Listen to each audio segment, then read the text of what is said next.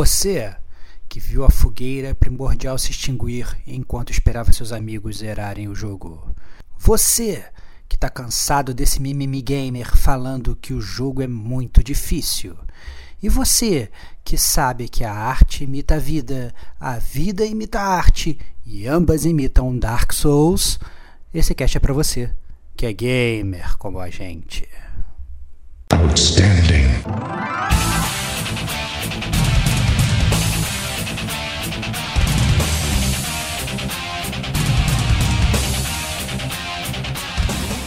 Rodrigo e Estevão. Afinal das contas, funciona que nem a vida real. Você quer ser bom em tudo, você não vai ser bom em nada.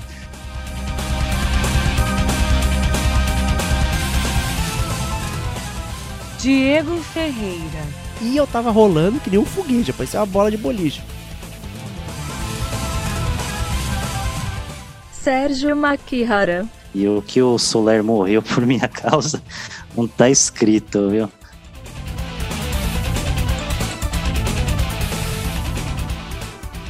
Este é o gamer como a gente.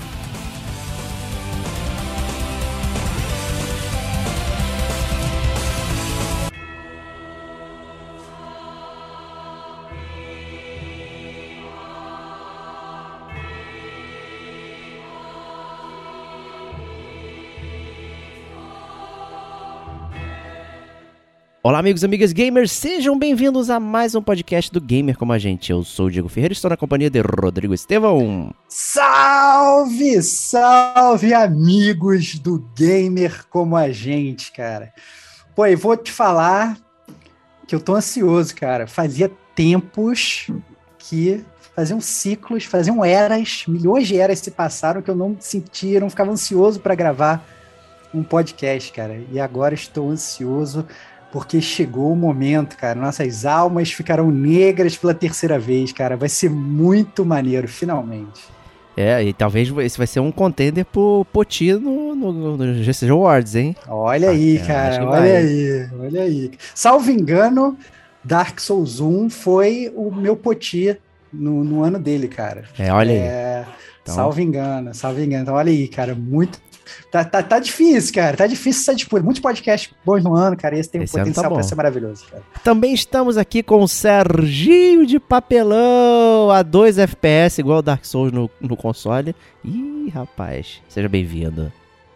Um alô a todos, agradeço, agradeço mais uma vez o convite. Vamos falar desse jogo, ou pelo menos eu vou tentar me lembrar, né? Que a gente tá tanto tempo prometendo que muitos ciclos se passaram para eu lembrar de tudo. Excelente.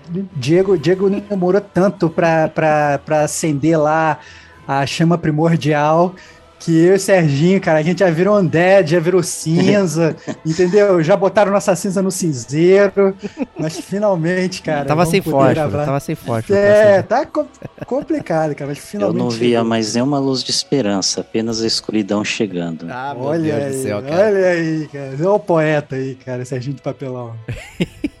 então, antes de começar, vamos aos Vamos, recadinho, então, o Gamer Como a Gente tem uma novidade para vocês ouvintes.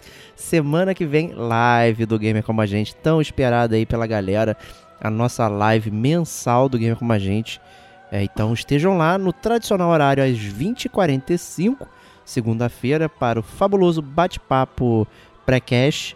Né? E começando às 21 horas o podcast, a gravação né, de um podcast secreto que vocês só vão saber na hora. Então, não vou revelar aqui, porque nem, spoiler. Porque nem a gente sabe ainda, cara. A gente Mentira, tá a gente sabe, a gente já combinou, pô. É, a gente combinou, mas eu fico com dúvidas e tal, okay, não sei o quê. Podcast secreto, cara. Podcast secreto. secreto. A gente gosta, a gente gosta de, de criar pautas na, no momento que a gente vai gravar, cara. No calor gente... do momento, né? No calor do momento, no calor do momento. Isso aí. Então, estejam lá às 20h45 pra gente bater um papo, conversar bastante e descobrir qual vai ser o podcast da semana, que nem a gente sabe. Né? E, e também deixar um alô aí pro nosso ouvinte Lucas Castro aí, que, que acompanhou toda a minha saga no Dark Souls 3, está ansiosíssimo, tá lá. E aí, quando é que vai sair? Quando é que vocês vão gravar? Não sei o que. Então estamos aqui, né? Espero que você esteja ouvindo aí, Day One, né? Na quinta-feira, quando estiver saindo esse podcast. Então, muito obrigado por acompanhar a nossa jornada né, pelas cinzas desse mundo obscuro aí de Dark Souls 3. E temos mais anúncios também, né? Esse é um podcast Dark Souls, então ele é um pouquinho especial, né, Stevox? É, ele é um pouquinho diferente do que a gente está acostumado, né? Os ouvintes do Gamer, como a gente sabe, que a gente gosta de sempre de fazer assim um, um, bloco só sobre história, leitura da capa e tal. É, e só que na verdade no Dark Souls é, é, diferente, né? Porque a história é meio que o jogo. Então, o que a gente vai fazer é que a gente não vai ter o bloco de história, e o bloco de história vai ser na zona de spoilers, né? Então, o nosso bloco de jogabilidade que vem depois, a gente joga ele um pouquinho para frente, né? Faz uma jogada com essas cinzas aí e, e, faz o bloco de jogabilidade na e faz desculpa, faz o bloco de da leitura da capa e história na zona de spoilers, que provavelmente vai ser uma zona de spoilers extensa e vai ocupar talvez aí a maior parte do podcast. Outro recado da paróquia importante da gente falar é, antes de tudo, caso você não tenha feito, é fazer o dever de casa e escutar os outros podcasts do Gamer Como a Gente sobre a franquia Dark Souls. Então a gente tem o podcast número 69, que é o podcast do Dark Souls 1, e a gente tem o podcast número 71, que é o podcast Dark Souls 2. Então, você já tendo escutado isso, e você já sabendo da zona de spoilers, inclusive desses dois podcasts, eu acho que fica mais fácil aí compreender um pouco das coisas que a gente vai falar uh, na, nessa zona de spoilers uh, do Dark Souls 3. Eu ouvi e não entendi nada, hein, gente. Que isso, cara? Que absurdo, cara. Aí você acaba com o podcast, que a gente faz tudo uma linguagem super acessível, cara. Foi por isso, é por isso que eu fico tenso, cara. Fico até nervoso. Será que eu vou, vou me lembrar das coisas direito? Será que eu vou fazer o dever de casa certo? É difícil, cara. Esse podcast é um podcast difícil. Não, eu tô brincando, eu tô triste porque eu não pude participar do Dark Souls 2, que eu tinha jogado bastante ele também. É, então fica essa minha reminiscência aí, já aproveitando também para começar esse fabulosíssimo bloco de introdução para relembrar a galera aí, já tem tantas eras né, que a gente gravou esse podcast, né? Pô, 69 e 71, né? Pô, a gente já tá no sem bordoada. É, inclusive, vale ressaltar que o podcast Dark Souls 69 é o nosso quarto podcast mais baixado de todos os tempos, desde aí, que a gente cara. nasceu. Né? Muito e, bom, cara. E o Dark Souls 2 é o oitavo podcast mais baixado. Olha aí que interessante. Não deixem, o... É, não deixem o 3 no 12 posição. Subam ele lá pra cima, por favor. Quero ver, cara. Quero ver se o Dark Souls 3 vai passar na frente, cara. Muito bom. Muito bom. Né? Então, o Dark Souls é, 1 eu joguei mais ou menos. Parei no Capradimo ali, não conseguia passar. Fiquei estressado.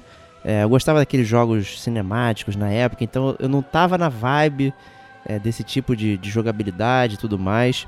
É, o 2 eu já estava um pouco mais inspirado, o Stevox fez um coach ali comigo, então eu consegui chegar até relativamente mais longe no Dark Souls 2. Eu tinha até bastante coisa para comentar no, no podcast.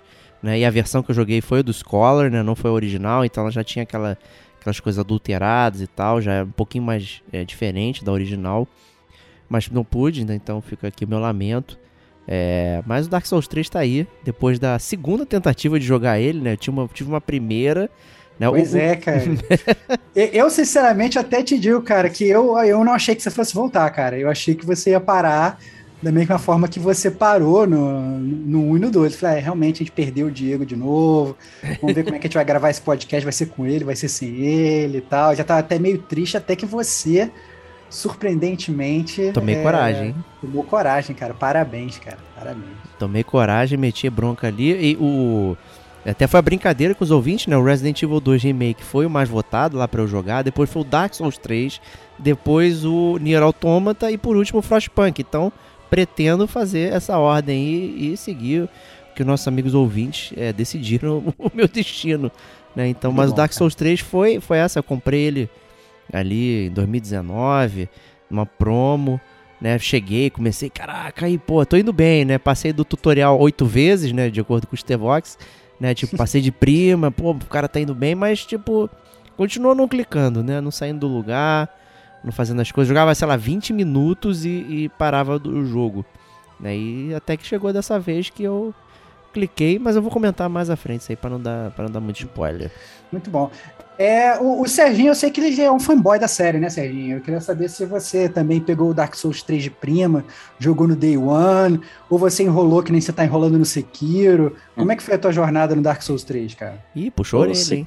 É, pô, Sekiro aí é vergonha, hein? Tá feio mesmo. Bom, o Dark Souls 3 eu comprei próximo do lançamento, só que eu não peguei exatamente no Day One. Eu esperei um mês, um mês e meio, fiz a minha comprinha lá pela internet, leva mais um tempinho, né? Que há uns 5 anos ou 10 anos que foi que lançou esse jogo aí, que eu já nem lembro mais, né? As entregas eram muito mais lentas, né? Mas brincadeira à parte, é... ah, o jogo chegou. É e eu aproveitei bastante, viu? É, assim, foi atendendo bem as expectativas assim de jogabilidade, inovações, porque aliás foi o primeiro jogo da série Souls que eu testei no console novo da Sony, que era o Play 4. O Bloodborne eu joguei depois do Dark Souls 3, então eu tive assim uma percepção diferente de um feedbacks que a gente foi tendo com amigos que jogaram Bloodborne antes do Dark Souls 3 e já conheciam a série. É um resumo básico, me agradou de primeira, né? Um fanzaço que nem eu era e continuo sendo cada vez mais. É, não tem outra alternativa e o que comentar. É, eu, eu também, na verdade, eu estava nesse barco do Serginho. É, Loki lançou, eu, eu, comprei, joguei, joguei várias vezes, me divertia, né? Naquele meu estilo Souls de ser. É, mas eu tenho uma, uma, falha com Dark Souls 3 que me persegue. É, o, eu, inclusive, eu não joguei as DLCs do Dark Souls 3. Essa é uma grande falha. Talvez a gente tenha até que depois fazer um deep dive nas DLCs. Provavelmente algum detonando agora. Eu me comprometo a jogar e depois comentar sobre as DLCs profundamente. Apesar eu ter ganhado as DLCs de presente do meu grande amigo Serginho McHara. Olha aí, cara. Olha aí, Presentão, cara. hein? Serginho, Serginho que virou e falou assim: pô, cara, você não jogou? Eu falei, não, não joguei, não comprei ainda. Porque a DLC do Dark Souls é aquele negócio sempre, sempre meio caro e tal, não sei o que. Quando você pegar, saia a promoção, não pegava e tal. Aí o Serginho virou e falou assim: cara, deixa de diegar. Toma aqui. Olha cara. aí, cara. Me, cara Cara, pois é, cara, pegou, jogou a DLC para eu jogar lá, me mandou o código para eu baixar e tal, não sei o quê. Eu baixei, inclusive, continua baixada lá no meu PS4, mas eu tô diegando. Essa é a grande verdade. Mas um dia, cara, um dia, um dia, um dia eu jogarei. Jogarei com o meu, meu grande amigo Serginho, essa é a verdade. Justíssimo. Ó, e quem, quem acompanha o Gamer como a gente a, desde o início, né, no GCG Awards de 2016 lá, que foi saiu em 2017, você elegeu o Dark Souls 3 como seu Goti, né? É, cara, foi. É, cara, eu não quero dar spoiler na minha nota, não, né, cara? Mas, só quis mas fazer o jabá daí, do GCG né, Awards. Aí, cara, o Diego ele já meio que, né? O que, que, eu posso fazer, né, cara? O que, que eu posso fazer? Não, não, não, não, vamos adentrar, não quero me falar minha nota logo agora. Mas chegaremos lá, chegaremos lá. Justo, justo. Então vamos, vamos, então, essa nossa introdução aqui, Dark Souls 3 pra galera. Então vamos adentrar na, na jogabilidade de Dark Souls 3.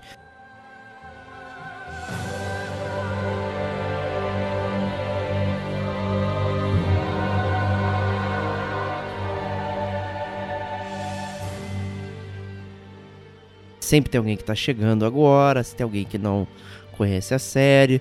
Normalmente um jogador novo sempre busca, digamos, às vezes a versão mais recente de um jogo e nunca mais antiga.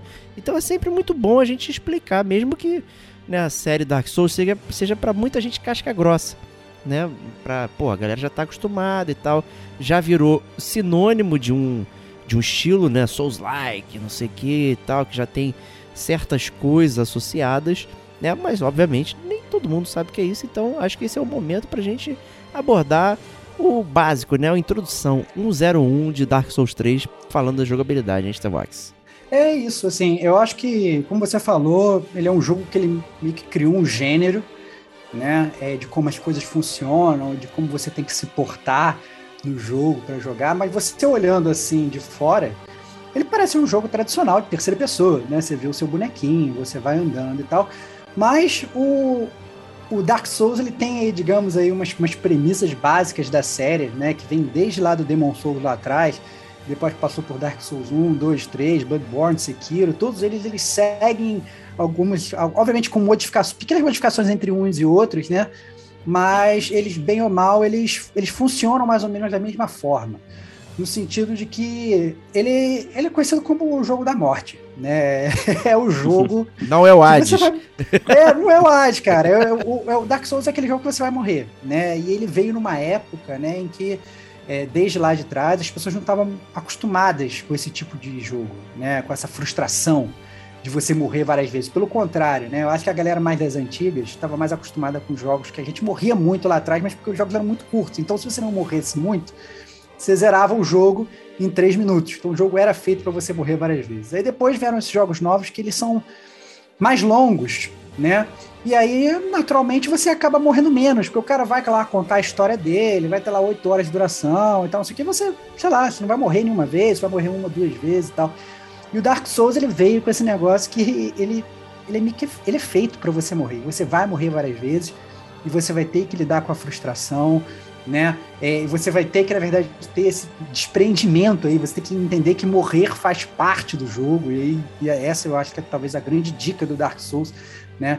É, eu sempre conversando muito com o Antônio, né, que é um grande amigo meu, que que participou aqui do Game com a gente várias vezes, ele sempre fala, se você está se preocupando quando você morre no Dark Souls, você está ficando irritado, porque você está jogando errado, né? Você não, você não pode se preocupar, você tem que, tem que entender que aquilo faz parte ali da, da sua jornada, né? Mas ele tem, digamos, todas as premissas, né? Então, é, assim, você vai jogando com o seu personagem, você vai pegando a experiência, são as souls, né, que você vai coletando, e aí se você morre, você meio que perde tudo, aquilo fica ali parado naquele momento e você tem que fazer a corpse run, né, que é a, a corrida pelo seu cadáver, né? Você tem que correr lá para tentar recuperar aquelas souls que você perdeu ali, né? É, o, a Souls é conhecido também por uma batalha muito técnica, né? Eu gosto muito da batalha do Souls porque é, ela é uma batalha muito estudada, né? É uma batalha que você não é hack and slash, né? Gente tá acostumado, sei lá, pega jogo combate em terceira pessoa, você pensa Devil May Cry, vai ver aquele cara lá martelando o controle. Dark Souls não é assim, né? Ele tem um talvez um pace mais lento, mais estudado, você tem que cuidar da sua estamina e tal. E ele tem, na verdade, também um- uma outra premissa também muito diferente do que a gente está acostumado, que é a forma como a história é contada, né? Porque a história do Dark Souls, ela também ela não é contada é, que nem a maior parte dos jogos, que passa um CG e tal. No Dark Souls passa um CG no início do jogo, volta e meia aparece umas introduções de chefe, assim, quando ele aparece, é isso aí, entendeu? Se vira aí pra E entender tu não o que tá entende porra acontecendo. nenhuma. Vai ler os itens, todos os itens têm uma puta descrição e tal. E aí você acaba tendo que, muitas vezes, correr atrás da internet, né? Você termina de jogar, ou enquanto você vai jogando, você começa a pesquisar na internet, vai ver o que as pessoas estão estudando sobre o jogo e, e vai conhecendo a história por fora, né? Então é, é muito interessante, é muito é, incomum, né, Serginho? Mas eu acho que já tá adaptado, né, Sérgio? Você gosta desse estilo também, né? Com certeza. Complementando um pouquinho do que você já deu um belo resumo, é, a gente acaba tendo que jogar várias vezes para conhecer partes das histórias ou complemento, porque muitas vezes, é, dependendo da ordem ou exploração que você faz, você deixa NPCs morrerem, ou você ativa eventos que você nem imagina, e esses gatilhos levam à perda de NPCs também. E aí você acaba não conhecendo histórias que já é também uma marca registrada do Dark Souls 1 e 2, de você fala com um personagem, você esquece ele, de repente você só vê o cadáverzinho lá com uma fumacinha e um item lá que você depois vai atrás de saber o que poderia ter feito ou uma side quest que poderia ter é, vivenciado numa gameplay, né? Você tava falando aquele negócio de raiva, né, do que o, que o Tonho comentou, né? E o Serginho é o cara mais plácido que eu, que eu conheço. pra É, jogar eu, parada. eu, né? eu acho que o Serginho, o Serginho ele engana, cara. Ele tem a voz Cê- plácida. é, mas você acha que ele é estressadinho? É, eu acho que lá na, na, na- na- é aqueles caras que ele, eles sofrem em silêncio. Entendeu? Saquei. Ele deve jogar. é, Eu nunca vi o- Serginho jogando Souls ao vivo, como eu já vi você jogando, Diego. Mas o Serginho deve ser aquele cara que segura forte o controle, fica, fica fazendo aquele rage calado, sabe? Sabe aquele meme daquele cara É. segurando o grito? Sabe? Aquele que, sabe? Que... Com a veia explodindo no pescoço. O Serginho, eu acho que é tipo aquele cara jogando. Fala aí, Serginho. É, tá, olha, de vez em quando saem uns bons palavrões aí pra explodir de muitas mortes em alguns chefes aí na série, viu? Por exemplo, a gente no- já comentou no cast passado aquele chefe da DLC do 2, né? Que é o Fumi Night Warrior, né? É, e o, os lendários da dupla aí, que não é spoiler nenhum, o Ornstein e Smog lá. Putz, o que me gastou de humanidade aquilo lá. E o que o Soler morreu por minha causa não tá escrito, viu? Muito bom, muito bom. Mas eu acho que, na verdade, eu acho que cabe a gente abordar aqui é, algumas pequenas diferenças que eu acho que o Dark Souls tem com relação aos outros jogos da série Souls, principalmente o Dark Souls 1 e o 2, que a série ela meio que ela foi se modificando, né? É, ao longo do tempo. Eu acho que o, o Dark Souls, ele, ele pegou muito da influência do Bloodborne, porque na verdade a sequência, salvo engano, ele foi né, Dark Souls 1, 2, veio Bloodborne, depois só que veio Dark Souls 3, né? E eu acho que ele pegou muito dessa influência do Bloodborne. O Bloodborne a gente já fez um podcast do Bloodborne aqui também, mas o Bloodborne ele acaba que ele tem um pace de batalha, inclusive, que ele é muito mais rápido que o Dark Souls, né? Que o Dark Souls 1 e 2, que é um, uma batalha mais de estudo. Né? O Bloodborne, ele nem tem escudo, digamos. Ele até tem um escudo, né, que é lá, mas que você mal usa, né? Mas você...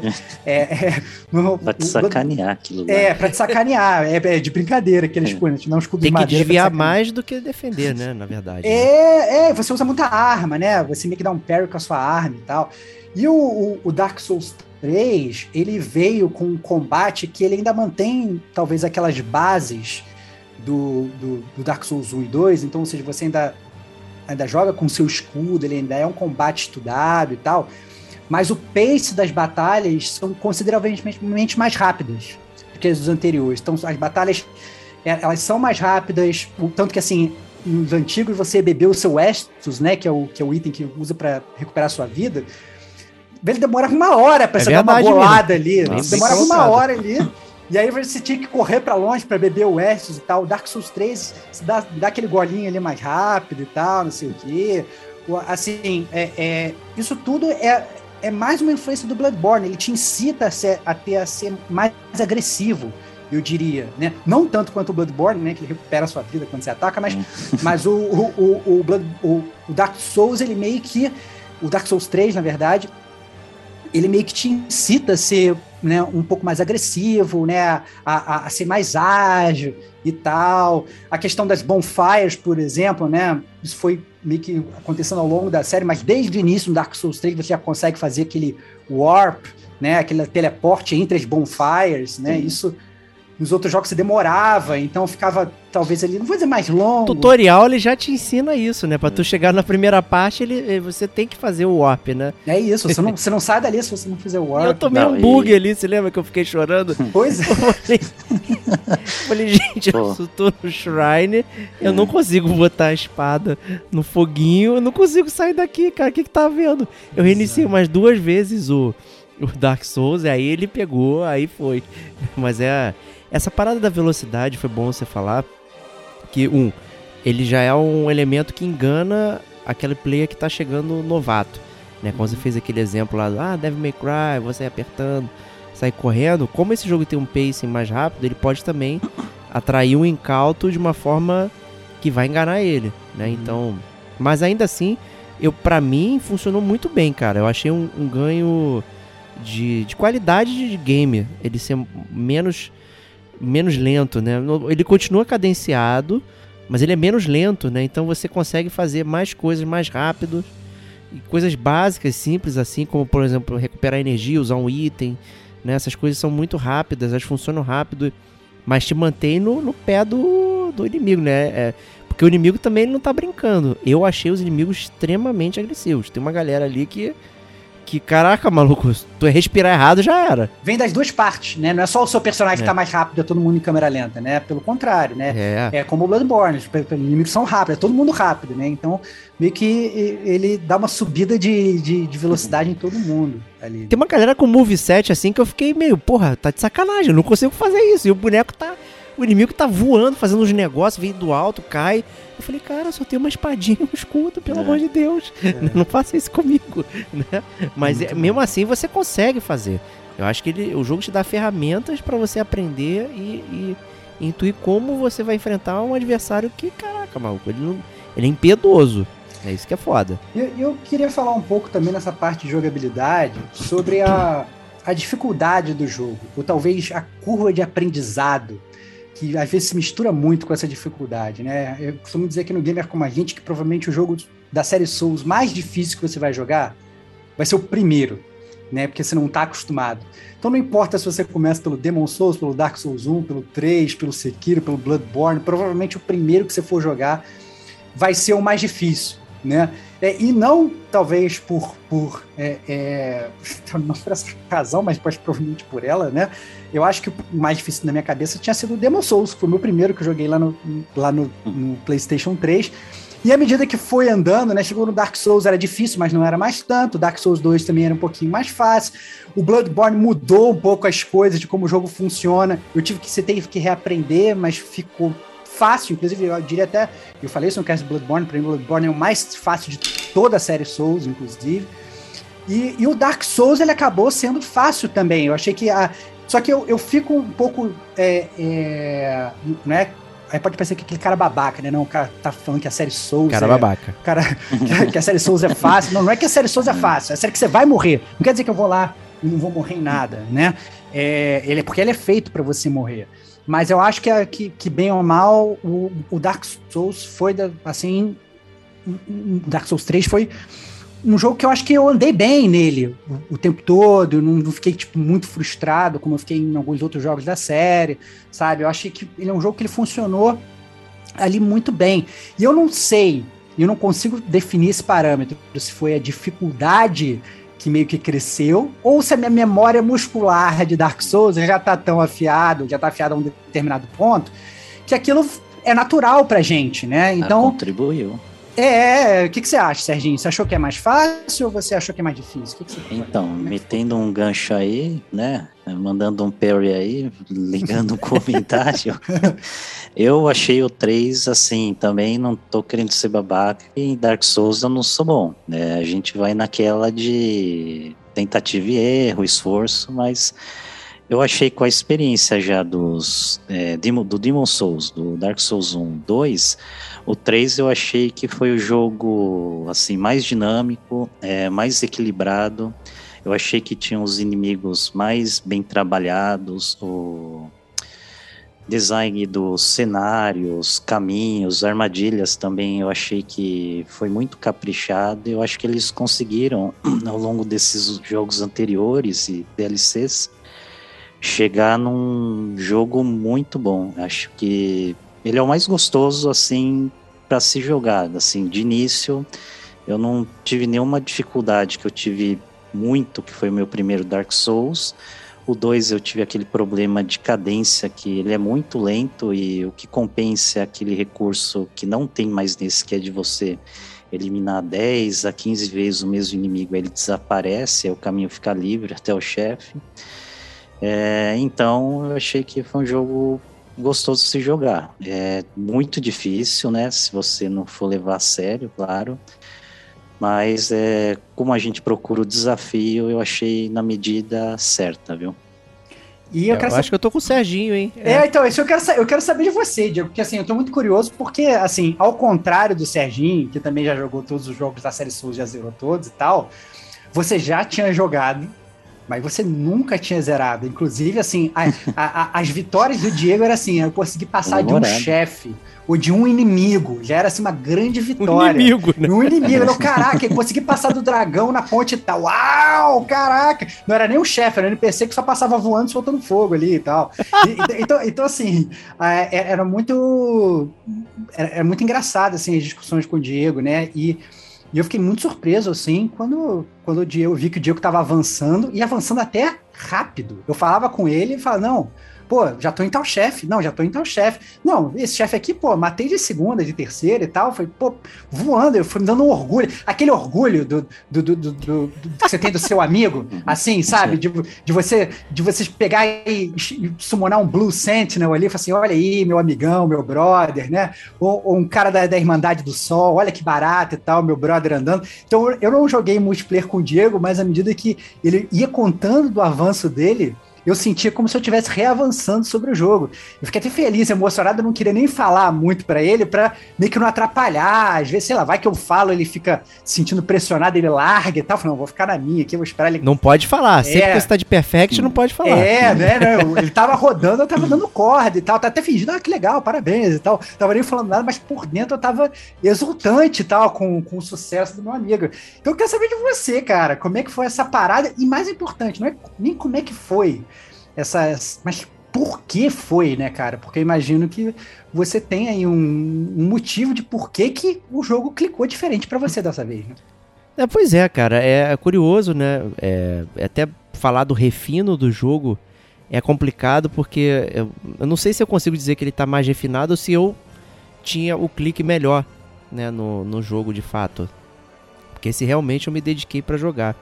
E, e aí vai vir um pequeno monólogo aqui, pouco pessoal, né? Eu passei por um momento aí que eu tive um, um breakdown de top ansiedade, assim, absurdo tava no talo, não tava conseguindo mais raciocinar, pensar, é, não conseguia viver o presente, tava realmente muito, me sentindo muito assoberbado, né? É, e eu tive um momento que eu tive que parar tudo e realmente, cara, senta aí, vamos anotar, vamos refletir, vamos...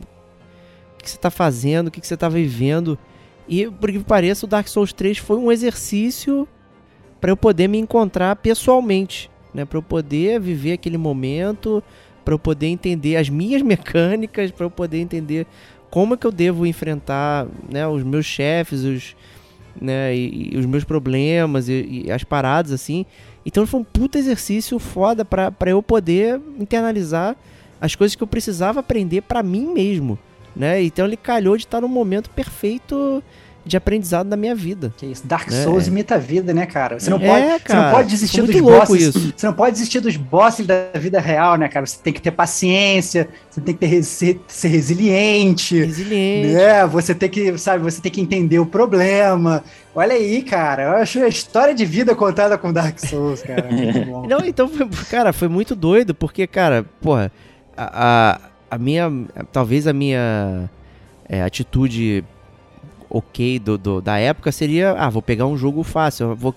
Escapismo, vou pegar um jogo de história, um, um Telltale game, alguma coisa assim, pra ficar só. Ah, tô jogando videogame, né, então tô aqui futucando e tal. Não, eu peguei uma parada que, que exigiria de mim mesmo pra poder é, prosseguir e poder aprender né, sobre o jogo sobre mim mesmo. E aí, cara, quando sentei ali pra jogar, caraca, maluco, eu, eu- eu tive uma, uma placidez, uma tranquilidade. Eu sentava pra jogar, eu tava super focado naquele momento. Então não tava. Pra você ver, Vivendo o momento presente, né, cara? tá vendo o momento presente. Pô, ah, como é assim? Não, a primeira crítica é, pô, o jogo não tem pause, né? Você tá sempre online, como é que você vai jogar? Tem criança, tem não sei o quê. Maluco, eu joguei esse jogo em hora do almoço, né? tem a brincadeira no Dark Souls do almoço. Joguei no fim de semana, joguei, sabe, momentos que, que eu poderia, digamos, ser interrompido, né, pela família, coisas que tem acontecendo, até, eu vou chamar interrompido, mas tipo, é a vida acontecendo, é seu filho correndo, né, Helena voando de um lado pro outro aqui e tal, e eu tô lá, e o chefe ali, vambora, né, a Helena perguntando, o que, que você tá fazendo? Vamos lá. E, cara, teve um dia que, que chegou, é, ia chegar uma encomenda em 5 minutos, eu falei, caralho, maluco, eu só tenho 5 minutos pra enfrentar esse boss, que eu summonei um, um maluco, tá vindo aqui me ajudar, e eu preciso manter isso aí, não posso perder essa, essa oportunidade. Então tem que fazer tudo rápido e buscar minha encomenda, né? Não tem pausa, não tem nada, né? Vambora. E, cara, foco, foco na missão, né? Então, caraca, meu, foi muito top porque eu sentei e eu jogava e organizei a minha jogatina, né? Então, colocando assim, eu tinha jogatina da exploração. Então eu ia testando as águas. O que, que tem naquele buraco? É isso. Né? Olha o inimigo ali, vou ver o que, que ele vai me fazer. E morri. Pum, voltou. Vamos A única coisa chata é o load, porque o load é realmente muito lento, né, Pra você ficar fazendo esses testes, né? Mas por incrível que pareça, eu morri muito pouco também. Eu não tava morrendo loucamente. Então eu fazia run da exploração e eu explorava o lugar, pegava tudo e caraca, nem É, morri. é- é muito bom bem. quando, quando a run da, da exploração ela vira a run que você matou o boss, de bobeira. É, você explorou bobeira. tudo, até essa fog door, entrei, e boss, e matei. É, é muito bom quando isso ocorre, né? Porque. É, e é isso, cara. Eu acho que esse tipo de desprendimento quando você vai jogando. Você tem que jogar o Dark Souls com um certo tipo de abandono, assim. Você. Você, você tá focado na sua missão, mas você não tem. faz parte daquela missão específica você jogá-la com abandono. Se você perdeu, você perdeu. Você ganhou experiência, né? Você ganhou experiência, não Exato. a XP de, de, de evoluir o seu personagem, mas sua experiência de jogo, né, cara? É diferente, né? É diferente. E, e, assim, não sei se é o tema do jogo e tal. As almas não são nada. Você vai recuperar. Então, se- ah, você morreu, tem lá o verdinho. Você pode voltar ali e pegar. Na moral, teve- tiveram várias vezes que eu ignorei, maluco. Tem, aquela, tem uma parte que. Que é, ó, é logo depois do. Porra. Que tu, de- tu tem uma parede invisível que você desce. É Antes. da- né, Aí você desce. Isso é um spoiler, né? Falar de. É, cara, não pode. Corta, corta isso aí, É, cara. olha. Corta isso aí. Repete aí, cara. Repete aí. É, muda muda tua Agora eu frase aí, aqui. cara. Muda essa frase aí, cara. É logo depois do. Quando você termina o, o, o Sullivan, né? O Pontífice Pontiff Sullivan. Sullivan. Logo depois você passa do Isso. Pontiff Sullivan. Isso. Aí quando você. Né? Tem, tem um, um terreno que tem um gigante, né? E depois tem uma, uma, uma, uma parte ali que tem uma parede visível que você desce e tem dois bichos gigantescos, né? E, e eu fiquei ali um tempão, tentando matar, matar, matar. Aí tem uma hora que eu desisti. Eu cheguei ali, eu larguei, eu dropei lá, acho que sei lá, 50 mil souls. Eu falei, sabe uma coisa? Eu tô cansado de tentar matar esses bichos, eu vou voltar depois. Já encerrei. E fui embora, larguei lá. Aí morri mais na frente, continuando o jogo. E não me senti como se tivesse perdido alguma coisa, porque aquela era- é uma run de experimentação. Eu tava vendo que o jogo tava rolando e tal. E, e, cara, meu personagem foi evoluindo, evoluindo. Eu morri muito pouco em bosses. Se eu morri cinco vezes em algum boss, foi muito. Eu terminei o jogo na primeira. Eu matei o último chefe de primeira. Muito bom. Eu consegui passar. Então, assim, sabe? é, o jogo me premiou por ser paciente, por ser tranquilo, por eu estar focado ali pra fazer. Né? Enfim, mas já tinha uma experiência pregressa com o jogo, então eu sabia meio que brincar com a estatística, né? Que tem essa parte. Né? Você não pode dar mole. Você precisa saber quem você é no jogo também, né? Não vai fazer uma build, né? Ah, mais um aqui. Ah, mais um também agora aqui. Aí teu personagem fica igual e não faz nada É. né? Isso é muito complicado. Isso é, É. uma coisa que manteve, né, no, no jogo. É, o Dark Souls tem muito disso, né? De você experimentar o seu personagem. Porque, pra quem não conhece a série, né? é, cada vez que você evolui o seu personagem, vai custar mais pra você evoluir ele das próximas vezes. Você tem que escolher os atributos que você vai escolher. Ah, eu quero aumentar força. Ah, eu quero aumentar estamina. Ah, eu quero aumentar etc, etc, etc. Quero aumentar inteligência para poder mandar magia e tal, essas coisas todas. Então, se você, na verdade, tentar fa- fazer aquele personagem all around, né? Que é bom em tudo, final das contas, funciona que nem a vida real. Você quer ser bom em tudo, você não vai ser bom em nada. Né? Você tem que se especializar se você quiser ser, ser bom em alguma coisa, né? E, e- e o Dark Souls ele funciona muito bem assim, né? Então você primeiro tem que conhecer que tipo de player você é, né? Ah, eu quero jogar com um cara mais rápido, né? Então vai investir em destreza. Ah, não, eu quero jogar um cara mais pesadão. Ah, eu quero jogar com um cara que lança magia, um ca- um cara que, que trabalha com piro, que, pô, que, que, que lança magia de fogo e tal, não sei o quê. Então, é, o Dark Souls ele faz, assim, ele tem também esse processo de experimentação, né? Que você, à medida que você vai jogando o jogo, você vai conhecendo você como player e você vai evoluindo o seu personagem de acordo com a forma que você joga, né? E, aí, e é o ideal fazer isso. É, eu achei bem legal. Eu fiz um personagem que tinha auto poise, né? Então postura. Então, cara, eu ficava impávido, colosso, os inimigos me batendo. E eu, ó, ó, ó, vem, neném, né? Tô nem aí pra você. E eu tava rolando que nem um foguete, parecia uma bola de boliche. Parecia o Sonic. Então eu gastei ponta ali, maluco. Eu rolava pra tudo quanto é lugar. O inimigo me batia. Eu falei, ih, que beleza, bate aí. Eu segurava um espadão com duas mãos, assim, ó. Tava. Eu achei uma delícia jogar assim. Porque eu sempre jogava o Dark Souls no Dex, né? Tentava fazer um Dex build, mas não funcionou pra mim, né? Então eu ficava insistindo naquilo e não funcionava pra mim. Não era o jeito que eu tava entendendo jogar. E eu fiz um- uma build de strength que, cara, foi. Pô, cliquei muito com, com ela. Consegui entender, consegui funcionar. Pô, foi. Foi show de bola. Eu terminei o Dark Souls com 20 e tantas horas. Menos que Death Nossa. Stranding, cara. Muito bom. Pô, olha só, cara. Muito Foi, rápido. foi suave, suave. E você, Sérgio, Os- como é que foi a tua experimentação aí no, no- no- no Dark Souls? O que, que você achou de, dos seus personagens, das suas builds e tal? Chegou a experimentar bastante também? Pô, fiquei muito contente aí com esse último presente aí do Miyazaki aí, né? Que finalmente a classe de guerreiro ou cavaleiro é boa de início, né? Nas outras versões lá do Dark Souls 1 e Dark Souls 2 você sofreu um pouco no início. Nesse ele já vinha com equipamento bom e ligado a um pouco da experiência, né, e a memória muscular, como a gente já mencionou anteriormente, eu acho que foi um progresso mais tranquilo. É, assim como vocês comentaram, é, esse foi o Dark Souls que eu menos morri para os chefes, né? Você chegava, matava de primeira, ou uma, duas tentativas conseguia ter um bom desfecho. Lá na frente teve um chefe que me deu muito trabalho lá, que também por coincidência ele chama ajuda para apelar, né, para cima de você, uma cópia e esse foi sua dor, que fora que ele também lembra um pouco Bloodborne, né, uma fera furiosa que não para de te atacar.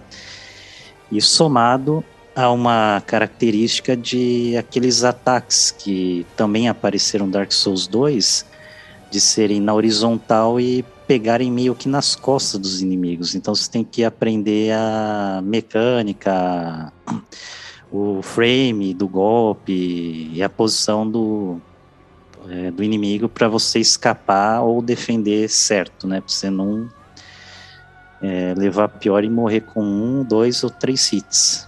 É, essa é uma característica também dos jogos da série Souls, né? Que, que eu acho muito curioso, né? Quando você está jogando outros jogos normais, você fala assim, nossa, eu cheguei nesse boss, ele é muito difícil, e todo mundo acha aquele boss difícil, né?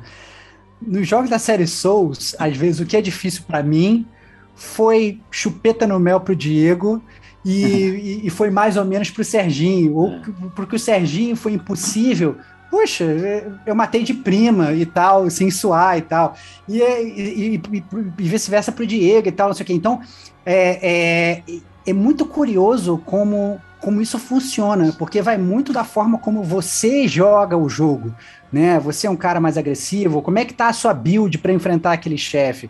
né? Então, cada vez que você joga, ou principalmente comparando e discutindo o jogo com os amigos, é muito curioso quando você conversa sobre a jogabilidade, né?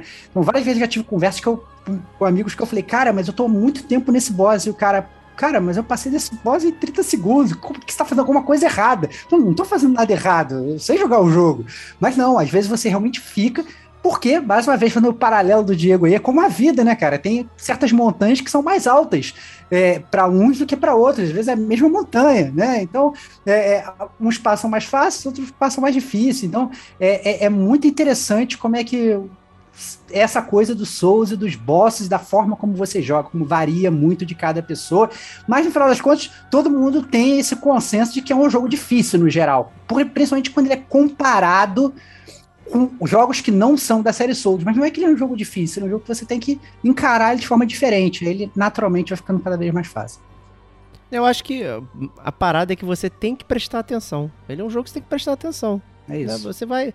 O God of War é difícil, você põe lá no, no modo hard, tinha aquelas batalhas lá no, em alguns mundos lá, no mundo específico, você ia perdendo vida, não sei o que, bababá. É difícil? É. Mas é é igual dirigir um carro, que, né, que você fica meio né, automático, né? Tem uns automatismos de, de golpe, de coisa que você dá, que ele fica é, é, na sua cabeça. Então você vai passando. O Dark Souls, a série Souls, ela tem uma parada que ela, ela tem uma imprevisibilidade que ela, ela joga em você. Então você tem um automatismo, você sabe defender, você sabe é, o ponto que você tem que dar o, o, o, o, o golpe rápido, o golpe pesado, segura com duas mãos pra dar aquele golpe, volta pra trás.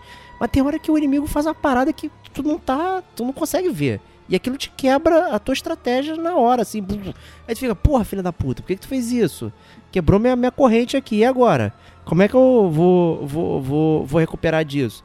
E às vezes você morre numa dessa. né? Uma imprevisibilidade que solta ali que você não tinha como sacar, né? Então acho que isso é um, um grande mérito da série também, que ele, ele as mecânicas são todas ali, cara, tá ali para você jogar, você vai, vai, vai, mas tem um fator ali que ele não permite que você não jogue prestando atenção. Você tem que estar tá prestando atenção, olhando. O inimigo ele tá lá telegrafado, cara. É tipo jogar um Mega Man, né? Só que super agressivo, né? ele tá telegrafando o golpe. Aí tu fica ali, mais um. Aí eu consigo, eu vou defender. Aí tua estamina tá lá naquele negocinho, né? E tu vai lá, meu, não faz isso não. Né? Eu tenho até uma dúvida para vocês que, que, que masterizaram os outros, que eu achei esse jogo refinado no sentido até dos golpes. Eu achei ah, ah, muitas armas, eu achei muito variado o moveset de arma, né? Você ficar brincando, fazer uma porrada de coisa. É, voltou aquela barrinha azul, né? Então você podia fazer, digamos, weapon arts, né? Então você tinha uma arma, você podia fazer um, um, um golpe especial com ela, né? E aí você tinha os escudos, que aí, pô, tem um escudo grande, funciona de uma forma, um pequenininho de outra né? E, e para mim é como se estivesse jogando a primeira vez, porque realmente eu não prestei atenção nisso é, nos outros jogos. Então, é, isso é uma evolução? Já tinha? Como é que foi essa parada? Então, já tinha, mas obviamente foi melhorado, né, cara? É assim, a, a gente sempre advogou, até que no, no, próprio game como a gente, com técnica a batalha do Dark Souls. E é justamente por isso, né? É, você tem que aprender a jogar com, com determinada espada, com determinada forma de jogar. Desde o Demon Souls sempre foi assim. Né? Então, assim, às vezes você, você vai, é, é, é, inclusive, prestar atenção no seu ambiente. Então, assim, você está num lugar que é todo estreito, você não vai pegar uma espada que é de slash, né? Porque você vai ficar batendo dos lados e tal, não sei o que. Você tem que pegar alguma coisa que dê uma estocada. Então, desde coisas que eram muito mais simples, assim, lá atrás, né? É, à medida que os anos foram passando e que os jogos foram, foram, foram passando, isso ficou sendo cada vez mais refinado pelo Miyazaki pelo pessoal da From Software, né, Serginho? Oh, com certeza. A gente já comentou nos casts anteriores, é, por exemplo, é, já nessa versão do Dark Souls 3, você pode, desde que não sobrecarregue sua capacidade de peso e não afete muito a velocidade e agilidade de ataques e defesas, você pode levar três armas diferentes para poder utilizar da melhor maneira. Por exemplo, uma lança no corredor, é, porém ela vai ter uma área de ataque muito pequeno, vai ser fácil é, defender para o lado do inimigo. Você pode ter uma espada maior, mais pesada, que vai ter um movimento, uma animação bem ampla, então a área vai ser maior. Se tiver uma parede, um pilar, é, isso daí vai defletir o ataque da arma e você vai ficar aberto para tomar muita porrada de dano. É isso que você falou aí, ô Serginho. É, eu, por exemplo, fui alternando meu playstyle, mas eu fui encarando esses corredores aí, não fiquei estressado não, porque como eu queria estar tá com a pose alta, então, pô, minha armadura era pesada, né, e tal, eu queria manter, então eu só carregava uma arma. Eu comecei o jogo com, com uma espadinha de uma mão, depois eu migrei para uma espada de duas mãos, né? Então eu ficava. O escudo eu parei de usar depois de um tempo, ficava só assim o tempo todo. De repente eu peguei uma Ultra Grid Sword e falei, vambora aqui que vai ser gostoso. Né? Vamos jogar assim. Minha estamina tava autona, pô, aumentei estamina, aumentei é, força, vitalidade, então tava, cara, tava uma parede, né? Aí eu, come... Aí eu troquei, porque eu achei que ia gostar de jogar com uma, uma, espada de uma mão rapidão, de repente tava com uma ultra, cara, e a ultra ela dá uma estocada boa, né? Então vem aquele corredorzinho maroto, maluco, eu tô enfiando a espada na galera. Mas é isso. E trabalhando, é, E assim, eu acho que é também aquele negócio maneiro, que falou maneiro. Assim, de conhecer o ambiente, né? Às é. vezes você tá num lugar também que você não dá para brandir a sua espada ali, você atrai seu inimigo, o inimigo vem atrás de você, você leva ele para outro lugar e você mata ele lá no outro lugar, entendeu? É. Isso acontece muito na, na série Souls, é muito normal a gente também trabalhar com isso. É até aquele item da caveirinha, tu joga a caveirinha ali, né?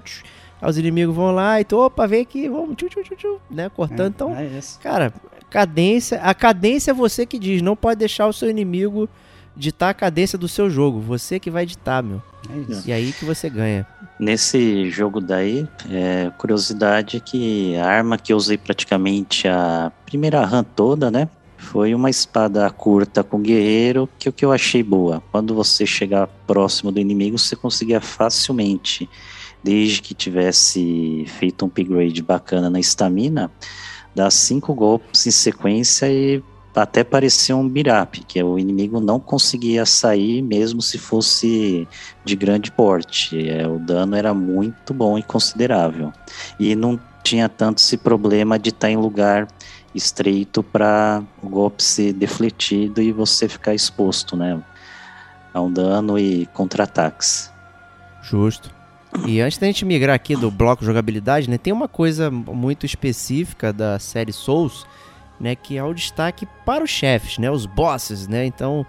É... E o Dark Souls 2 foi muito criticado é, pelos bosses meia bomba, né, tinha um atrás do outro, bosses muito parecidos, bosses sei lá, pô, primeiro boss que você encontra no Dark Souls 2, você já pode jogar ele no, no, barranco e aí tu nem enfrenta ele, né? Tem uma série de coisas que o Dark Souls 2 foi muito criticado.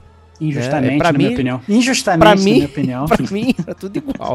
pra mim era tudo difícil na época, né? Então, no 3, como é que foi essa questão dos bosses, né? É, eles eram maneiros, como é que vocês viram isso? Eu não tenho muita base para comparar. Eu achei tudo muito foda, né? Mas em comparação, não sei.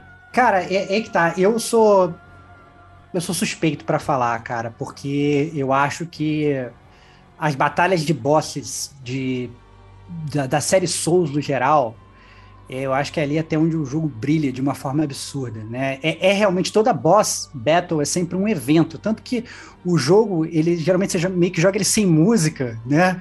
E aí, quando você entra na arena do boss, é aí que entra aquela é. música, e agora vamos ver, agora vai começar agora a parada, né? É. Então, assim, é, é, eu acho que é assim que funciona funcionam os jogos da série Soul no geral, né? O, o boss é o evento, né? Inclusive, todos os bosses, assim, por menor que seja ele, por, todos eles têm uma história, né? E todos eles têm um arcabouço ali por trás. Não é, não existe só aquele, ah, esse é um monstro, monstro tradicional. Não, cada boss tem uma história e tal.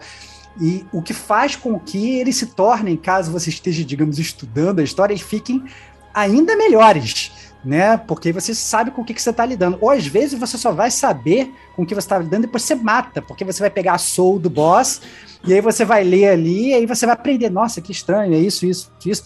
Então é muito engraçado que às vezes o, conhecimento sobre o boss ele acaba sendo póstumo, né? Depois que você derrotou aquele seu grande adversário, aí é que você vai poder estudar sobre ele. Então é, é, eu acho muito divertido, eu acho que é aí que a série Souls brilha. É, não, não só no 3, em todos, inclusive no 2, que foi muito criticado, mas eu gostei. E aí você, Serginho, o que, que você diz pra gente? Ah, se você fizer uma comparação direta do 2 pro 3, principalmente se você descartar as DLCs do 2, é, que já estão incluídos no Scholar of the First Sin, né? É, eu acho que há uma qualidade muito melhor e assim, acho que o trabalho, o capricho ali é superior. Talvez seja porque diz a lenda que o Miyazaki estava de olho no projeto, assim, do início ao fim, né?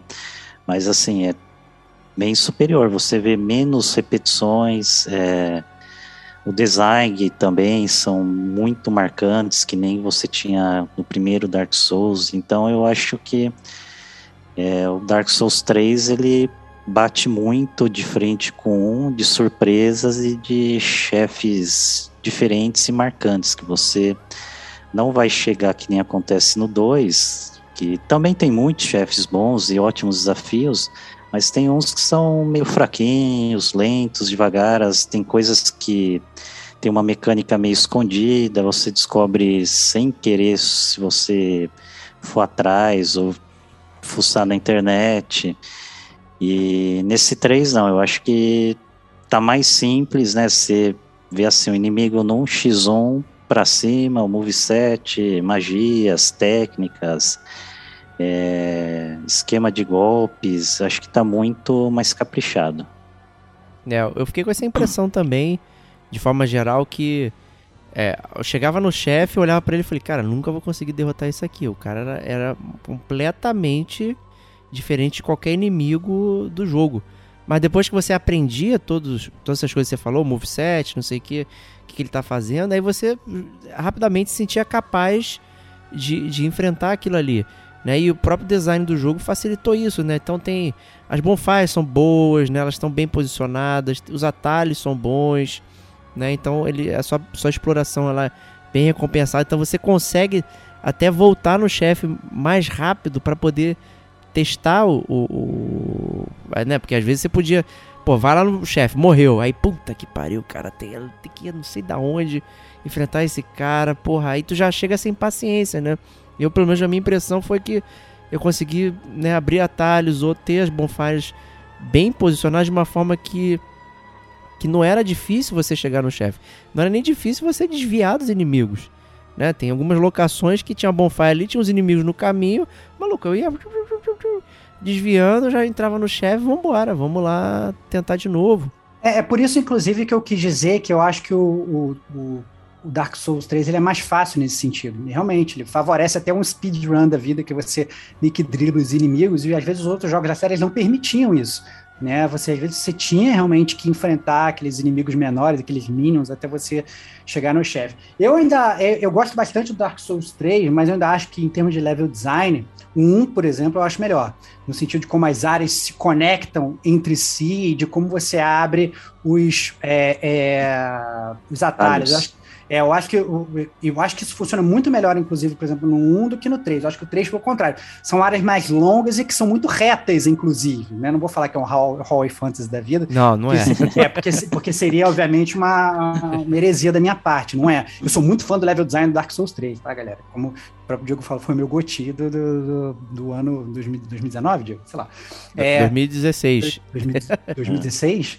É, pô. É, é, é, que 2019? 2019 foi dois anos atrás. Eu tô, isso é, estou bêbado. Então, assim, eu acho, eu acho que é, é, Então, acho que faz bastante, faz bastante sentido. É, isso, isso que o Diego falou é muito coerente, porque realmente ocorre assim. Eu não diria que é o melhor level design, mas é um level design que funciona muito bem para o jogo que é proposto. Entendeu? Eu acho que aí foi dar um, é, um, é uma estrelinha aí pro Miyazaki que realmente funciona legal.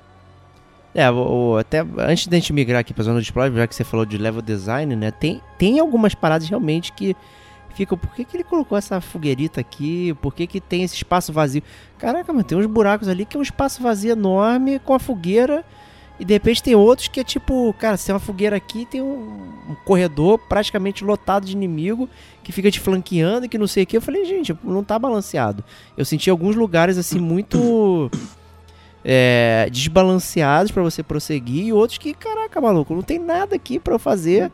Aí tem uma fogueira aqui, tem outra lá na outra frente, aí tem outra ali. Eu falei, porra, mas não tem nenhum inimigo. É, às vezes tem, até excesso de bonfire. Por isso que eu tô falando assim, é. Ele, ele, é um jogo que, se você for comparar com os outros, eu acho, eu acho real que ele é mais fácil, entendeu? Eu acho que. Não vou falar que a série é, é fácil, que o jogo é fácil, mas eu não quero parecer um babaca, mas eu acho que ele, ele é um, é um jogo que ele foi se adaptando a, até a própria audiência, né? Ele foi, ele era um jogo nichado lá atrás quando ele começou, passou acabou, acabou acabando recebendo mais fãs. e eu acho que eles talvez foram um pouco lenientes com algumas coisas que antes eram empecilhos e que acabaram ficando mais palatáveis para uma audiência geral, eu diria. É, pois é. Bom, mas tem uma coisa que não ficou palatável, é marca da série, que é saber o que você está fazendo, né? Eu aperto R1, aperto R2, defendo, rolo, né? E ainda assim, né, para aprender isso é a, a, toda a prova, né? Mas e o que, que, diabos eu tô fazendo? Quem sou eu no mundo? Quem que, que diabos é isso aqui? Né? Todos os Dark Souls têm aquela CG inicial bacana que te mostra ali e você não entende porra nenhuma, mas a gente vai entender agora na zona de spoilers.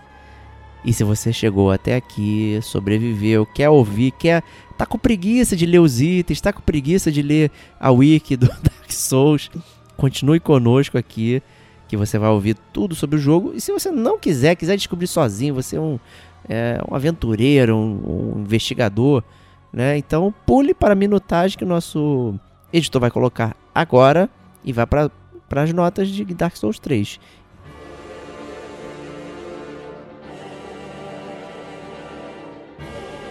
Aqui começa a zona de spoilers. Pule para a marca de 1 hora e 49 minutos se você tem medinho e ainda acha o jogo muito difícil para você. E quem ficou, seja muito bem-vindo. Eu fiquei, tá? Eu tô na zona de spoilers, eu quero ouvir tudo, tá, Estevox? Eu... Parabéns, parabéns, Diego. É, assim, eu acho que uh, seria muita pretensão da gente, eu acho, de cara, falar sobre toda a história de Dark Souls 3 na zona de spoilers do podcast. Porque se a gente realmente quiser falar de tudo, eu acho que a gente vai ter que gravar uns cinco podcasts, 10 horas cada um, e vai continuar falando, e, e, e vai ter pano para manga, literalmente, para tudo, né? Mas, mas acho que tem pelo menos algumas coisas básicas que a gente tem que falar aqui, que eu acho que são pontos cruciais de como a história do Dark Souls 3 funciona, né? A gente começa essa zona de spoilers primeiro, antes de tudo, mais uma vez, eu diria assim, é pedindo para que vocês escutem os podcasts 69, 71 do Gamer como a gente, porque o entendimento do mundo é importante, né? Então, escutando inclusive as spoilers desses podcasts, você já vai entender um pouco mais, vai pegar, digamos, um embasamento mais sobre como funciona. Mas é... o Dark Souls 3 de cara, ele já começa reforçando o lore que a gente abordou antes, né? Então, aquele mundo que a gente vive, ele é um mundo cíclico. A história ali, ela se repete várias e várias e várias vezes de forma infinita. Então, assim, os reinos mudam, os personagens mudam, as construções mudam, a estrutura do Firelink Shrine muda, mas fatos básicos permanecem lá. À medida que os anos passam, aquela primeira chama que deu origem ali à Era do Fogo, ela começa a esmorecer.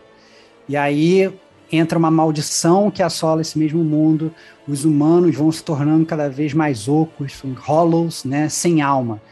E aí os undead se levantam e campeões são aí, digamos, escolhidos, entre aspas, para passar por diversas provações e, no fim, se sacrificarem, né, usando aí o seu corpo como combustível para manter aquela fogueira primordial acesa e aí dando continuidade a essa era do fogo. Né? É assim que funciona nos jogos anteriores, é assim que funciona no Dark Souls 3.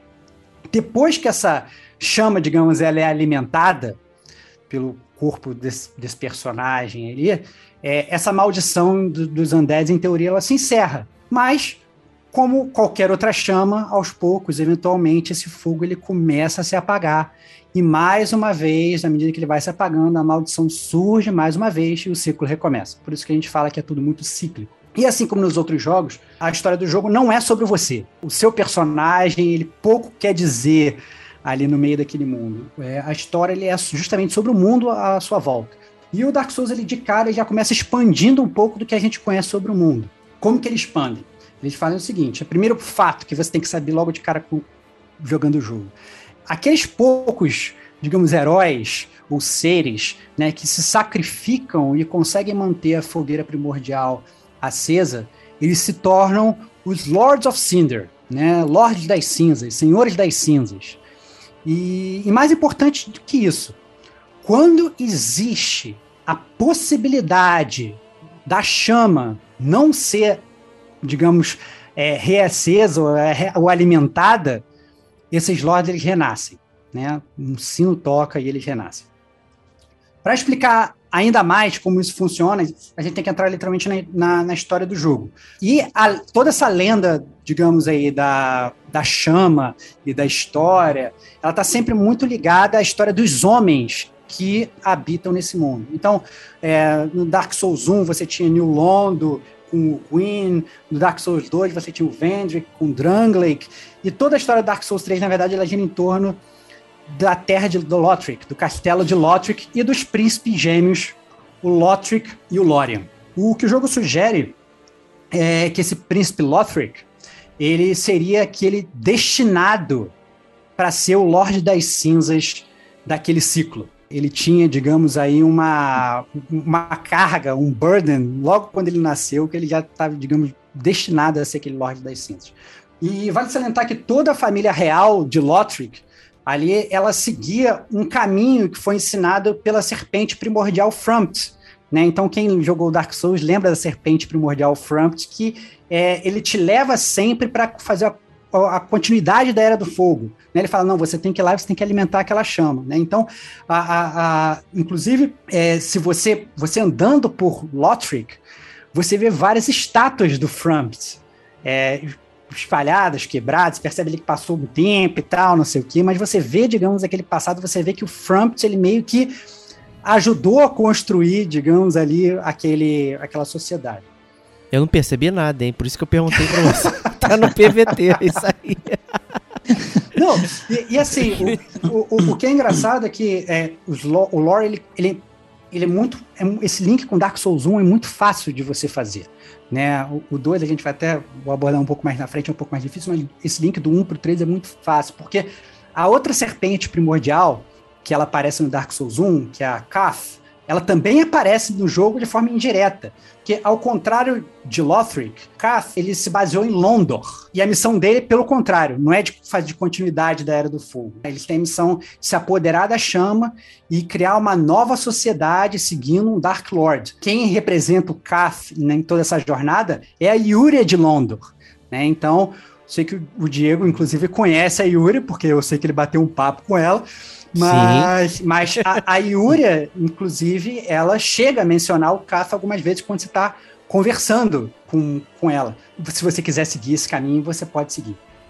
É, um ponto importante sobre essas serpentes e tudo que é importante falar é que elas são obcecadas com, com o ciclo do mundo, né? É como o mundo vai girar, e onde vai começar, e onde vai terminar. A gente está muito acostumado a ver milhões de mitologias as serpentes preocupadas com isso, né? Então, você vai, sei lá, vai pegar a serpente da, da mitologia nórdica lá, que, que é a filha do Loki, o cacete A4, que dava volta no mundo, essas coisas todas. Você vai pegar o Uroboros, que é a, a aquela serpente que ela come o próprio rabo, parece realmente um infinito, uma coisa cíclica girando. Eu, eu entendo que as serpentes do, do, Dark Souls elas acabam funcionando mais ou menos como isso, assim, elas são elas ajudam o mundo a ficar girando de uma forma ou de outra. Pois bem, voltando à história do jogo, afinal, né? Então, o Lothric, ele, ele, é o príncipe ali destinado a se tornar um Lorde das Cinzas. E, na verdade, no Lothric está a primeira grande ironia do jogo, porque o grande problema é que ao invés dele ser um guerreiro poderoso, não um puta Lorde das Cinzas, ele ainda é criança, ele nasce amaldiçoado, um cursed prince, né? Ele é uma criança deficiente, ele é uma criança aleijada, ele é uma criança fraca, ele é uma criança sem forças. Então ele não consegue cumprir esse, esse destino dele. Por outro lado, o irmão gêmeo dele, o Lorian, ele era considerado aí, o cavaleiro mais forte do reino e talvez até predestinado para erguer a coroa. E aí o Lorian ele tem uma, uma atitude assim muito altruísta, inclusive, porque ele se sacrifica ele se torna mudo e aleijado e ele une a alma dele à do irmão dele, Lothric. Eles se tornam um ser com uma alma só. E aí vem a segunda ironia do jogo, né? Porque aí você para para pensar e fala assim, poxa, eles fizeram isso porque agora, beleza, eles se tornaram mais fortes juntos e eles vão se tornar o Lorde das Cinzas. Mas não é isso que acontece. Mesmo após unir as almas, eles negam esse destino de sacrificar para manter a fogueira primordial que está se apagando. Ele se torna como se fosse um guardião dessa fogueira para impedir que outros cheguem lá e alimentem aquela chama. O próprio Lothric fala com você na sua batalha com ele, né, que você tem uma, eventualmente no jogo você acaba tendo essa batalha com ele.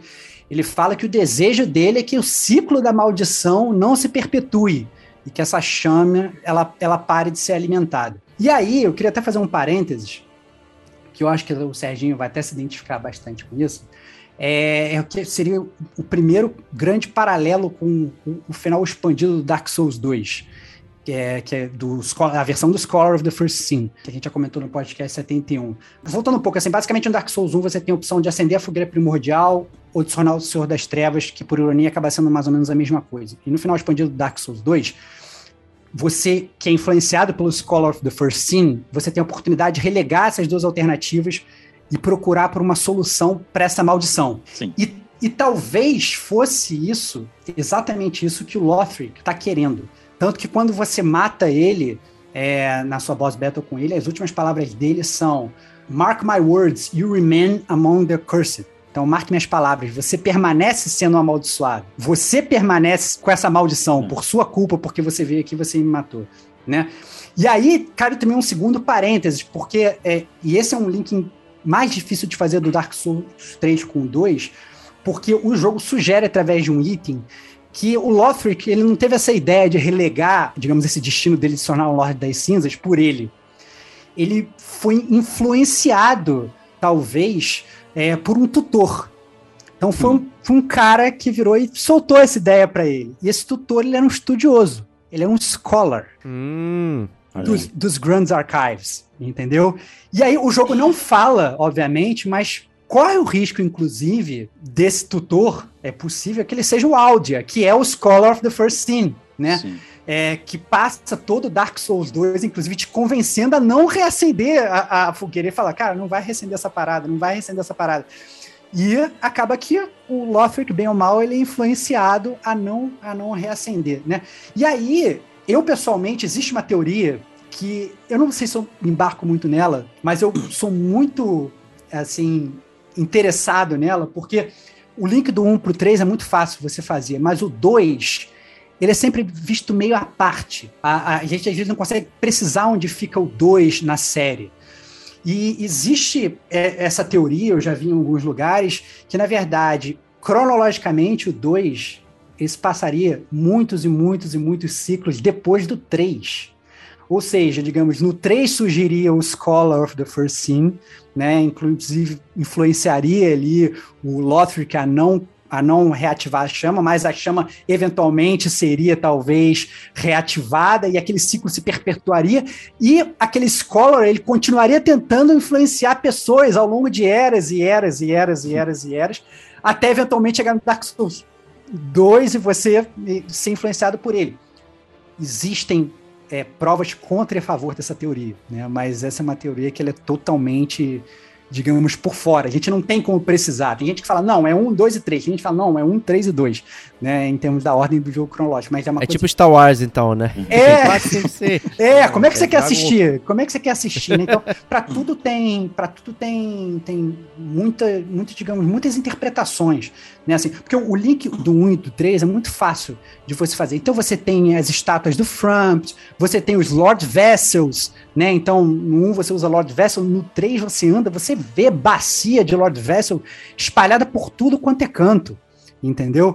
Você vê o, o, o, os corpos das Firekeepers, você consegue um item que é a Bell Tower Key, você vai lá na, na Bell Tower e lá você encontra, na verdade, corpos de várias Firekeepers que já passaram por aquele ciclo várias vezes, fogueiras e farol, né, também. E, exato, exato. Então, assim, você, você, você passa por isso, é muito fácil você ver isso. Inclusive, tem uma teoria que, outras dessas teorias por fora que eu acho maravilhosas, é que a teoria de que a rainha de Lothric, que ela é muito mencionada, mas ninguém entra dentro dela, ela seria, na verdade, a Guinevere, que ela é filha do Gwyn, do Dark Souls 1. É a, a, tanto a rainha de Lothric quanto a Guinevere, ela nos itens dos seus respectivos jogos, elas são identificadas como a deusa da fertilidade.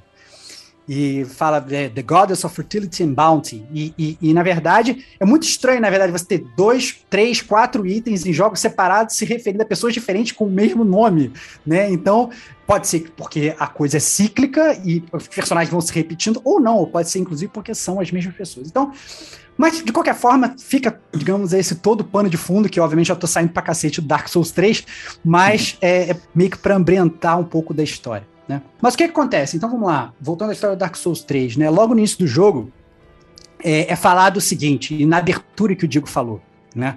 É que você, na verdade, não entende nada e vai entender talvez um pouco depois. Quando, não entendi nada ainda, tá? Quando você começa a estudar. Né? Então, é, é, é assim: o jogo fala o seguinte: quando a ascensão do fogo é ameaçada, e aí, obviamente, quando ele fala ascensão do fogo é, digamos, a chama sendo alimentada. Ou seja, nesse caso, a, a, essa ameaça é o Lothric se recusando a alimentar essa primeira chama. O sino toca, trazendo os antigos Lordes das Cinzas dos seus túmulos.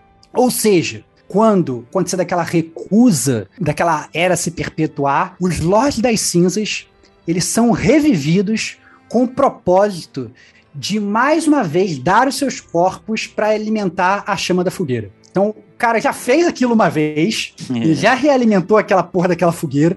Pareceu um trouxa que falou: Cara, não, eu não vou. E aí, toca esse sino, os lords eles renascem, digamos, de novo com essa incumbência. E aí o jogo fala que são três lords que renascem, de cara. É o que aparece lá na, na abertura. Na abertura. E, obviamente, cada, cada chefe tem o seu lore, e a gente podia ficar falando aqui horas sobre cada um deles, Sim. mas É, é, é, são, mas são essencialmente três chefes que eles focam. Eu nem vou focar no quarto, que também é outro pano para manga, mas são três, são três principais. Um é o Aldrich, que ele é o devorador de homens. Né? Ele era um padre que ele desenvolveu o hábito de comer seres humanos. Então, ele não era uma pessoa boa, né? O que desmistifica, inclusive, essa ideia de que, ah, não, o cara que foi lá e alimentou a chama, ele era um cara super bom e ele queria. Não, ele era um, um babaca, inclusive, e, e ele, na verdade, ele comia os seres humanos, então ele se alimentava de muitas almas, ele foi se tornando cada vez um ser, digamos, maior e mais voluptuoso, e ele era uma pessoa péssima, ele foi sacrificado, né? Ele foi sacrificado para alimentar a, a, chama primordial.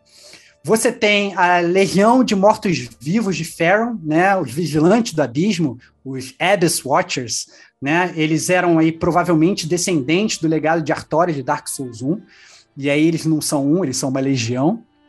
E você tem o Yorm, o gigante, né? É um descendente de um antigo conquistador, chegou a liderar humanos e tal. Tem aí toda uma outra história por trás dele que a gente pode falar um pouquinho mais adiante. E o que acontece? Ou seja, esses três caras eles, eles revivem, beleza, a missão desses três caras é o quê? É ir lá naquela chama e reativar aquela fogueira. Caraca, a fogueira tá apagando. E para surpresa de todos, e pela, sei lá, terceira ou quarta ironia do jogo, que eu já não sei mais qual é, né? Esses três Lords das Cinzas, eles se recusam a ir lá e reacender essas chamas. Cada um com seu motivo específico. Mais uma vez, super interpretativo. Então, o, o Aldrich, pelo que a gente entende, né, ele teve uma visão de uma era futura depois da Era do Fogo, e ele mudou a pretensão dele. A pretensão dele é se tornar, ele já cansou de comer homem, né, cansou de se canibalizar como seres humanos, ele agora quer se tornar um devorador de deuses em teoria, tem.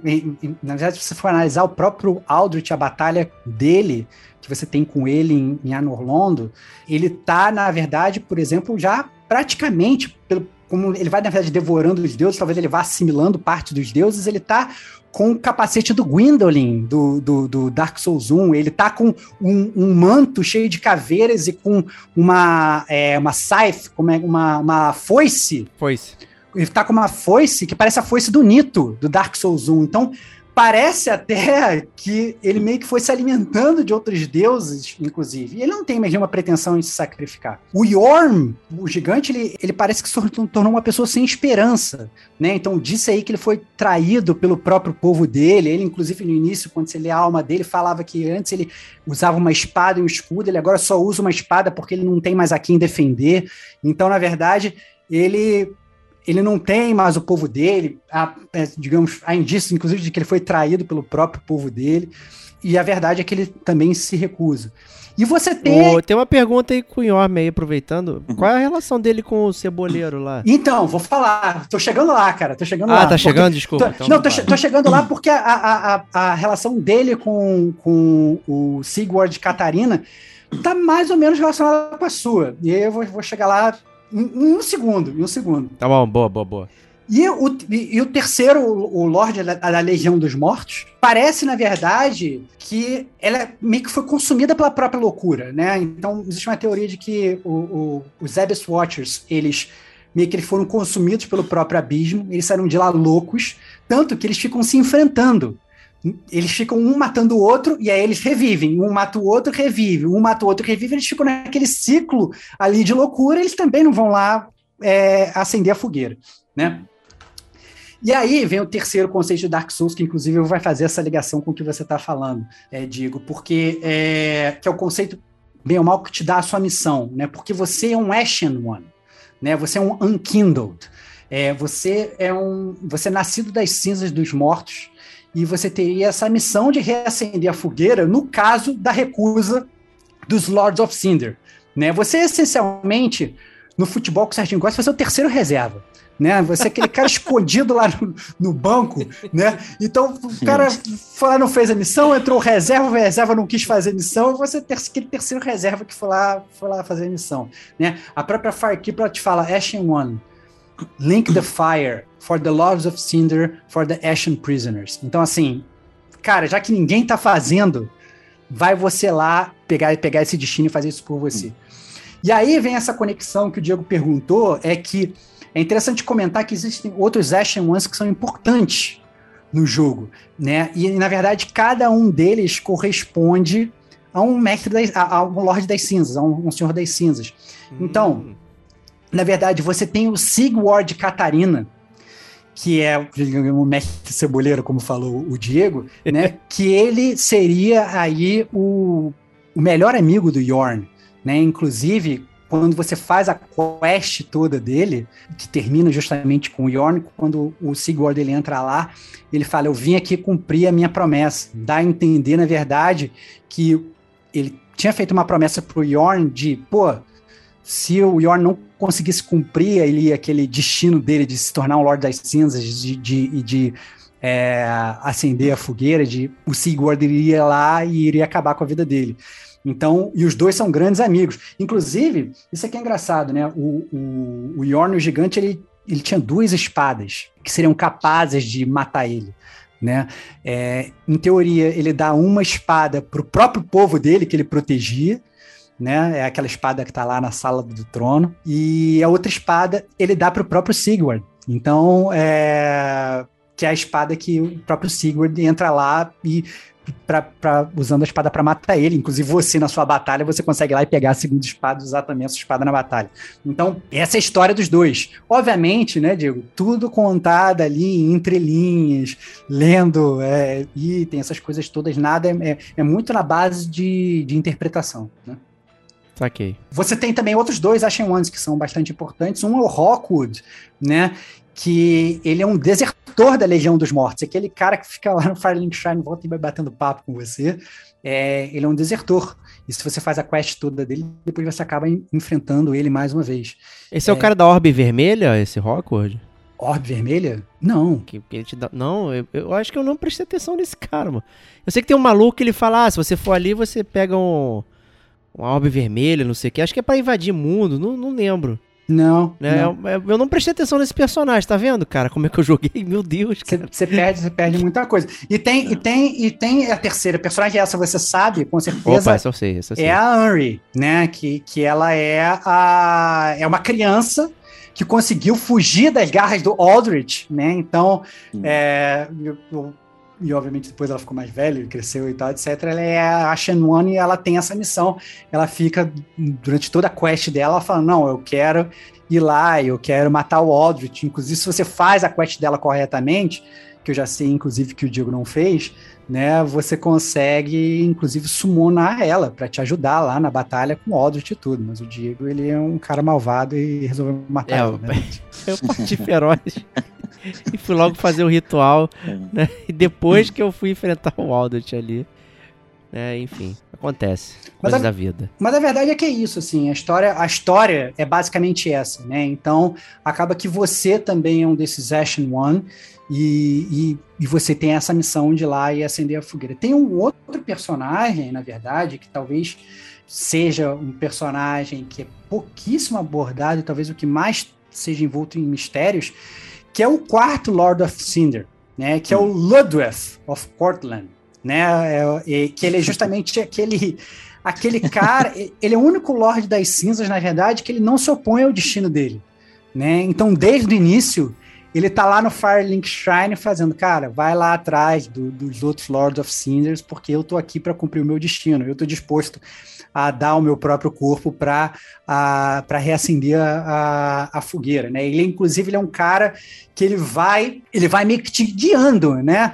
Não, não é um, um- ele não é um guia muito assertivo, como é de esperar da série, mas ele é um cara que vai falando aí mais ou menos o que você tem ou não a fazer, né, Serginho? Sim, se eu não me engano, parece ter sacanagem. Ele é o único que não foge, tá no trono, mas é porque ele não tem as pernas, né? Então ele não conseguiu fugir, né?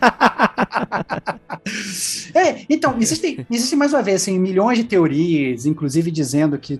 Assim, eu, inclusive, eu desde o início do jogo já achava, não, esse vai ser o cara que vai me dar uma facada pelas costas no, no- no- no final do jogo. Eu, eu achei isso o jogo inteiro, mas na verdade acaba que isso não ocorre. Tem, na verdade, é porque eu não joguei, mas tem inclusive é, papo de que a história dele talvez possa ser mais referendada nas DLCs. Não sei se acabou sendo ou não, mas é um outro personagem também muito envolto em obscuridades, eu diria, né? Mas aí acaba que no final você acaba, você tem, tem digamos aí, talvez dois caminhos principais para trilhar durante o jogo, né? Que é, digamos, o caminho de você, ou pelo menos a princípio, né? Porque acaba que o jogo tem quatro finais, mas você tem dois caminhos. Que um é esse caminho de acender a fogueira e o outro é o caminho de de se tornar talvez aí um Lord of Shadows, né, um Dark Lord. E aí eu fiquei muito surpreso quando o Diego me falou que foi isso que ele fez. Eu só queria, antes da gente até entrar nos finais, Diego, que obviamente a gente vai ficar um hum. tempo também aqui falando, eu queria entender como que você foi, digamos, para o final, que talvez fosse o mais difícil do jogo, como que, que foi te levando para esse caminho de se tornar um Dark Lord, cara, porque eu fiquei bastante surpreso quando você comentou que você estava seguindo essa quest. Porque ele é o caminho da ganância, né? Então quando você, né, libera lá o, o aquele bicho curvado lá, né, ele fala, ah, vou te dar uns níveis grátis aqui. Eu falei, pô, nível grátis eu quero, né? Vambora, por que não, gente? Vamos aceitar, né? E aí eu aceitei e fui, fui subindo, né? Mas e... te transforma em Hollow, né, cara? É, tá, é. é como você tava pensando só pelo termo de jogabilidade, não pela história, né, cara? Que ele fala, cara, Exatamente. Eu vou, eu vou te transformar eu... em Hollow, cara. Você vai se ferrar, cara.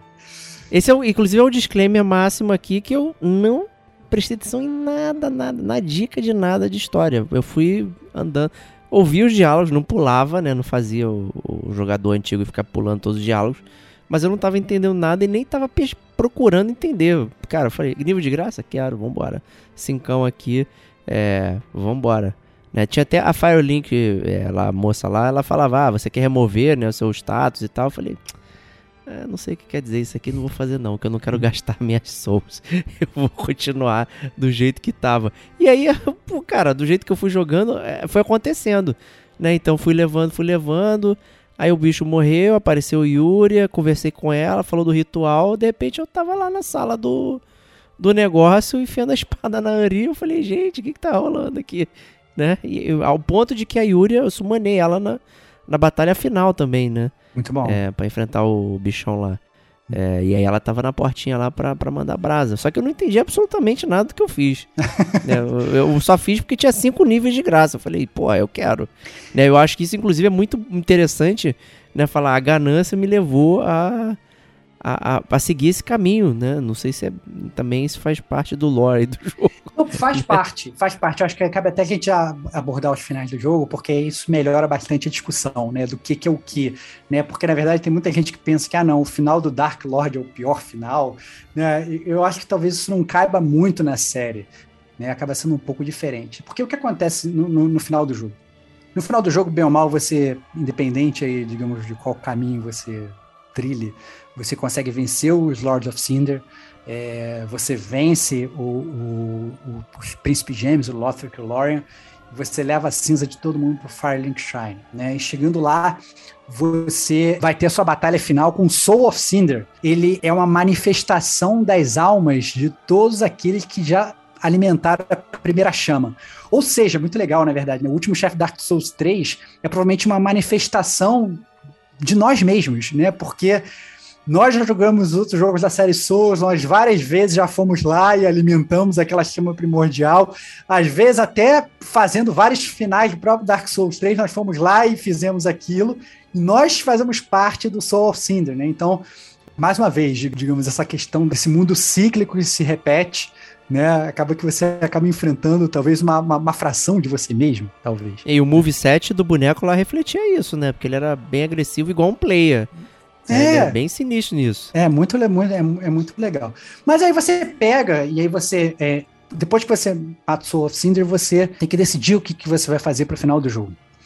E você, essencialmente, você tem quatro finais no jogo, né? Isso é inédito na série, você ter quatro finais. O primeiro final é o Link the First Flame, aquele final que você vai alimentar a chama. Digamos talvez seja o final mais tradicional, que é o, aquele final que você escolhe o caminho do Gwyn, você escolhe o caminho da Serpente Frumpt, você escolhe aquele, aquele caminho de continuar com a Era do Fogo. Um ponto a salientar muito importante sobre esse final. Quando o Gwyn lá atrás, ele alimenta a primeira chama pela primeira vez, ocorre uma grande explosão, que o mundo todo fica em chamas. De tão forte que é aquela explosão da primeira chama. No final do primeiro Dark Souls, mesma coisa, ao alimentar ali a primeira chama, rola uma CG ali de tudo pegando fogo ali em volta. Dessa vez, quando você vai alimentar ali aquela primeira chama, ela é uma chama muito fraca. ela, assim, ela é quase uma pequena brasa. Assim, ela mal envolve o seu personagem. O seu personagem ele senta ali, aquela chama aos poucos vai meio que ficando em volta dele. O que dá a entender, na verdade, que o poder dessa primeira chama ele já não é mais o mesmo. Então, assim, depois de ciclos e ciclos, eras e eras, anos e anos daquele dela sendo ali artificialmente prolongada, ela não tem mais aquele mesmo poder. O que inclusive é um indício talvez de que esses ciclos eles são cada vez mais rápidos. Então, cada vez mais essa chama ela, ela começa a esmaecer cada vez mais rápido. Você vê lá aquelas Firekeepers, tem um milhão de corpos delas ali. Eu acho que cada vez mais elas vão morrendo e vão surgindo outras, vão surgindo outras, porque aquela chama ela vai cada vez ficando cada vez mais fraca, porque aquela era ali é aquele negócio do, do paralelo do, do, Diego que o Diego tá fazendo com a vida. Às vezes a gente fica querendo manter vivas certas coisas que elas já estão morrendo, elas já estão mortas e a gente tá meio que botando gasolina ali naquela coisa para tentar acender aquele show fogo, mas às vezes não tem mais fogo para ser aceso ali, entendeu? Então é, é, muito interessante o Link of the First Flame. o Serginho Rio, eu entendi que ele ficou meio decepcionado com essa fagulhinha no final, né, Sérgio? Ah, sim, você vê que não tem energia renovável aí nesse universo não, né? Cada vez mais vai se esgotando aí o jogo e a série chegaria ao fim, né? O segundo final do jogo, ele acaba sendo, pela, digamos, pelo guia oficial do Dark Souls, ele é considerado talvez aí, o true ending. Ele é considerado ele, o final canônico do jogo. Que ele é o End of Fire. É o fim da Era de Fogo. Será que é o fim da série? Né? É, talvez ele simbolize algumas coisas maiores ali, né? Para fazer esse final, você tem que dar para Firekeeper os olhos da primeira Firekeeper. Então, você explorando o jogo, você consegue os olhos da primeira Firekeeper e quando ela entra em contato com os olhos da primeira Firekeeper, ela consegue vislumbrar o que seria uma era sem o fogo. E aí a Firekeeper, ela meio que ela, ela vira casaca e ela fala: "Beleza, vou te ajudar a fazer isso". Então, depois que você mata o Soul of Cinder, você consegue summonar a Firekeeper. E aí acontece um final completamente diferente, que ela pega a chama primordial nas mãos. Por, aos poucos, aquele fogo ele começa ali a desaparecer. Para dar fim ali realmente à Era de Fogo. Né? É um final que essencialmente mostra que, mais uma vez, você não quer adiar aquele inevitável. Né? Você aceita que é o fim da Era de Fogo, que você vai entrar numa Era de Escuridão. A Firekeeper ela fala especificamente para você: a escuridão em breve começará, mas algum dia no futuro, pequenas chamas dançarão mais uma vez nessa escuridão. O que é engraçado, né? Porque assim, dá a entender, talvez, que mesmo que você entre numa, numa, numa era de escuridão, que é, digamos, talvez uma era nova, dá a entender que ainda assim o ciclo pode voltar a ocorrer com uma nova chama, já que ela fala que as chamas vão voltar a dançar. O que é engraçado é que, assim, depois que o fogo se apaga, e literalmente no jogo é, é até meio apavorante, porque tudo começa a ficar escuro e a tela vai escurecendo e tudo vai ficando escuro, escuro, escuro, escuro, até que a tela ela fica totalmente preta por alguns segundos e aí você escuta a voz da Firekeeper. E ela fala assim: Ashen One, você ainda tá aqui comigo? O que mostra, na verdade, muita gente interpretava, ah, não, ficou tudo escuro, na verdade você decidiu acabar com o mundo. Não. Entendeu? Você tá só entrando numa nova fase em que as coisas ali vão ser muito diferentes, ou seja, ainda existe vida ali, né? Acaba sendo é, muito como o, o, o final do Final Fantasy VII, Diego, que depois, no final do Fantasy VII, que a gente ficava pensando assim, será que a humanidade sobreviveu ou não? Rolava aqueles risos de criança no fundo, assim. Sim, sim, né? é 500 anos depois, né? É, 500 anos depois, tá, não sei o que, ah, e você viu as cenas ali, de repente, tinha, você não via ser humano nenhum, mas tinha como se fosse um riso de criança e tal, não sei o que. Acaba sendo mais ou menos nesse sentido, assim, a Firekeeper ela falando, poxa, Ashen One, você, você ainda tá aqui? Tipo, eu vou precisar de você, e como que a gente faz agora, já que a gente fez o que você queria? Né? Termina... Eu fiquei com uma dúvida agora aqui, né, porque para você pegar o, o, olho dela, né, você vai é, enveredando pelo caminho que você é, reaparece no, naquela parte inicial do jogo. Isso. Né, até chegar no, no Firelink Shrine Reverso lá. Isso. Né, que tá e, e em volta tá tudo um breu realmente, né? Isso. E eu não entendi nada daquilo. Fiquei. É, é, então, eu achei que era um demo. Que, que, Preguiça. Cara, então, é, acaba que gira, gira em torno de toda é, essa lore do jogo que a gente, que a gente falou, né? Porque, inclusive, rolam é, preceitos ou itens falando que a própria Guinevere, na verdade não fala Guinevere, fala Rainha de Lothric, né? Então existe essa possibilidade. Que ela ia muito para esse lugar, que esse lugar seria, na verdade, um, um lugar para iniciar talvez uma nova era, né? Então talvez seja isso. Imagina que você não vai ter mais Firelink Shrine da forma que você conhece, entendeu? Talvez a chama ela surja, mas ela não seja da mesma forma, né? Então a gente fica sem saber o que que é, entendeu? Ou que talvez, inclusive, mais uma vez, possa ser realmente a gente possa interpretar isso como uma era cíclica maior ainda. Então você vai ter a era do fogo, né, gigantesca, e depois você vai ter uma era de escuridão. O próprio Aldrich, isso é muito louco, né? Quando você lê o, quando fala que assim, o Aldrich ele teve visões sobre outras eras, fala que o Aldrich teve visões sobre eras de água, um negócio assim, ou eras submersas. Então, cara, que parada é essa? E não volta a mencionar isso em nenhum lugar da série, né? tipo, a era do Yellow Submarine e tal. Não, não, não, entendeu? Então, assim, tem obviamente. É tipo Witcher 3 com a Siri no Cyberpunk, né? É, exatamente. Assim, então fica realmente muito aberto e realmente não sabe fazer. Mas, em teoria, esse seria o final talvez canônico do jogo, né? Então, que realmente você aceita o destino de que aquela chama ela tinha que acabar, você aceita a era da escuridão e você, você e a Firekeeper, vocês entram nessa, nessa era de escuridão. O terceiro final é o final que você fez, Diego, que é o Usurpation of Fire. Ele é o final que você, ao invés de escolher o caminho da, da serpente Frumps, né, você escolhe o caminho da serpente Kaf, que é o caminho de Londor. Então, ao invés de você usar aquelas almas do seu próprio corpo para alimentar a chama primordial, como o próprio nome diz, você usurpa o fogo para você, você faz durante o jogo, e aí foi exatamente o que você fez um ritual para se tornar o Dark Lord, e você inicia uma nova era. E aí, essa é dita, inclusive, como talvez a era dos homens, a era dos Hollows, a era dos Ocos, né? Tanto que você foi lá, por uns míseros levels, você falou, poxa, eu quero me tornar um ser oco, né? E aí, como é que são, como é que, como é que isso vai funcionar? A gente não sabe também, é cíclico da mesma forma, né? Os Dark Lords, eles vão ter que se renovar e tal, a chama, ela, ela, ela se torna uma chama negra, como, como isso vai funcionar? A gente também, também não sabe. Nunca saberá. É, que assim, obviamente, você olhando na internet tem um milhão de interpretações, mas é obviamente o terceiro final. E o quarto final, cara? Esse eu diria que talvez é o, é o final mais inesperado de todos. Esse é o final, inclusive, que, que, que, o Serginho nem tem troféu, nem sei se ele fez. O Serginho, o senhor caçador de troféus, nem sei se ele fez. Não, é esse final... eu ia conseguir fazer, eu acho que é esse o final, que é quando tudo está se apagando, escurecendo, você vai lá e ataca. É isso aí. A Firekeeper, né? É Esse daí eu poderia conseguir. Se demorasse muitos créditos e eu dormisse com o controle na mão, ele ia cair, o gatilho ia acionar e o final tava ali, né? Mas eu ia é... perder porque eu não ia ver de qualquer jeito. É verdade, é verdade. Mas é exatamente isso que você falou. Na verdade, esse final, o quarto final, que é o Unkindled, né? Ele tá muito ligado ao End of Fire. Né? Então, na verdade, você tem que fazer tudo que você fez com o End of Fire. Você tem que chamar a Firekeeper para te ajudar.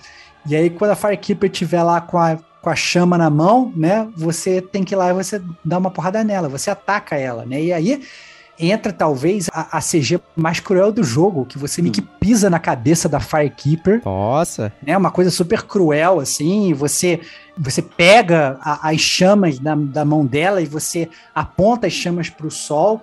E aí, inclusive, vem uma voz em off que fala: amaldiçoado sem nome, que não pode nem se tornar cinza, que busca brasa somente para si. Então, assim, é, digamos, talvez o final mais cruel e egoísta do jogo, porque, assim, ao contrário do próprio Link the Fire, que você tá do lado do Frumpt, ou do próprio Usurpation the Fire, que, que é o final que o Diego fez, que é o, que é o, que é o do Dark Lord, bem ou mal, você tá seguindo ali o caminho com outras pessoas. Entendeu? Todos eles parece assim que você tá. Pô, beleza, eu acreditei na, na, na, na Age of Fire, vou continuar com isso. Pô, eu acreditei na galera de Londor e eu vou continuar com isso. E ok, você tá sempre, digamos aí, seguindo em grupo. No próprio End of Fire, você tá ali com a Firekeeper, né? Vocês vão tentar descobrir o que, que vai ser aquela nova era das trevas, aquela era da escuridão que tá, tá conseguindo. Nesse final Unkindle é aquele final egoísta e cruel, que você pega o poder para você e você vai governar sozinho e você pisa na cabeça da Firekeeper. E aí sim, eu acho que você se torna, digamos aí, um, uma pessoa cruel. Eu acho que, digamos, tem muita gente que fala que, ah, não, você se tornar o Dark Lord é o final do mal né? Eu não, não considero, pelo contrário, tem muita gente que fala que esse é o final do bem, que é um, que é um final que beleza. Você tem gente que interpreta que beleza, o próprio End of Fire, você eventualmente voltaria para a Era de Fogo, e talvez o, o Usurpation of Fire, você iria para uma era só de trevas em que você talvez quebrasse esse ciclo, o ciclo fosse rodar de forma diferente. A cobra que vai gerenciar esse ciclo, pelo menos é uma cobra diferente, teve uma alternância de poder aí, né? Então, é, mas acaba que o Unkindle dele seria aí, digamos, talvez o pior final do jogo em termos, não que seja o final seja ruim, mas digamos é o final que você se torna um cara mal, né?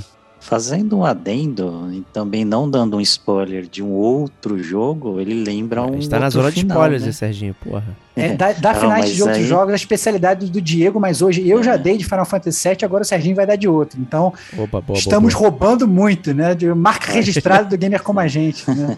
Não, é que desse final lembra um pouco de um final de um outro jogo também da, vamos dizer assim, do mesmo tipo de jogo, de série que acontece coisa parecida, né? Que você. Qual jogo, cara? Fala um... logo, tô até nervoso, cara. Pô, Demon Souls, né? Ah, sim, da série, é verdade, tem razão. Ele também tem um final lá que você apunhala a personagem que agora fugiu o nome dela, né? Maiden é, in Black, cara. É, Maiden in Black. E aí você puxa todo o poder para você, né? É verdade, isso aí, isso aí. Mas assim, é, eu achei muito interessante porque, é, obviamente, ao mesmo tempo que deixa muitas coisas em aberto, eu acho que o, o, Dark Souls, se você for considerar o final canônico, é o End of Fire, ele, de certo modo, ele dá fim à série, né? Todo mundo falava assim, não, Dark Souls ele vai ser o último, realmente, da série. Mas como é que você dá fim a um jogo que é cíclico, ele é justamente sobre repetição e que ele, e que ele termina sempre? Então, você tem que terminar a Era do Fogo. Aquela era ela não pode mais existir. Ela tem que acabar de alguma forma. E você, inclusive, já está meio que protelando ela artificialmente. Né? Você tá. É, é, não é mais para existir aquilo ali. A gente tem que saber, mais uma vez, fazendo paralelo com a vida, que eu já, já, já fiz esse podcast, foi muito importante às vezes você tem que abrir mão, você tem que partir para outra, né? E você, e você tem que aceitar que as coisas vão mudar. E às vezes o caminho na sua frente pode parecer escuro, porque esse é o ponto, né? Na Age of Fire, fazendo um paralelo aqui da minha cabeça agora, que é uma Age of Fire, uma Age iluminada, você sabe tudo que vai acontecer ali, girando ciclicamente. Na Age of Darkness, né, na era da escuridão, você não consegue ver o que vai acontecer, né? Então acaba sendo talvez aí um capítulo novo porque a gente está acostumado na série, né? Eu não sei se o Elden Ring ele vai ser uma continuação direta ou no mesmo universo, mas sinceramente, que é o próximo jogo da From Software, né, o Elden Ring, é, eu tenho esperanças de que, é, inclusive, ele eu, talvez não seja uma, uma, uma, sequência direta, mas talvez ele busque algumas coisas e a gente consegue, consiga talvez traçar Sim. certos paralelos com essas eras antigas, né? Talvez o Elden Ring seja uma outra era, né? Como a gente já citou aqui. O multiverso da From Software? Multiverso da From Software, cara. É isso aí. É isso aí. Mas tem multiverso? Dá pra linkar Sekiro e, e, e Bloodborne com essa brincadeira? Cara, não diretamente, mas, cara, tem gente pra tudo, né, cara? É. Que, que gosta de fazer esses links malucos. Mas é, eu... eu tava até falando com o Serginho, né, que os vigilantes lá do Abismo parecem alguém de Bloodborne. Ah. É, esteticamente, design, né? esteticamente. Esteticamente. Esteticamente. É. Cara, Bloodborne tem até alienígena, cara. Então, assim, literalmente. É, então, assim. É. É outro. Opa, spoiler de Bloodborne. Opa, spoiler de Bloodborne aqui. Mas assim, eu acho que é, é muito legal. Assim, a forma como o, o, Dark Souls 3 ele funciona como jogo, né? Porque a gente tem, podia falar aqui sobre um milhão de coisas. Então, assim, muito engraçado, por exemplo, isso eu acho muito legal falar, porque eu sei que é um chefe que eu gostei muito, tenho certeza que, eu, que o Serginho gostou também, não sei se o Diego chegou a enfrentar. É o Nameless King, que é, no Dark Souls 1, né, a hum. gente sabe que o Gwyn ele tem três filhos.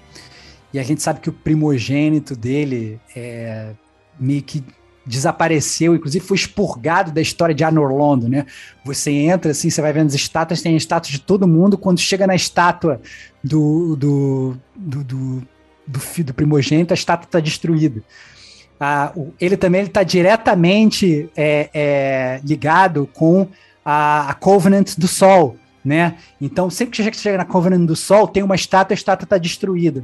No, no, no, Dark Souls 1, sempre surgiu essa teoria de que, pô, na verdade, o filho do Gwyn, ele é o, ele é o Soler, né? Muita gente falou, pô, será que é o Soler e tal? Não sei o que, justamente por ter essa, essa, essa, é, essa ligação com a Covenant do Sol e tudo.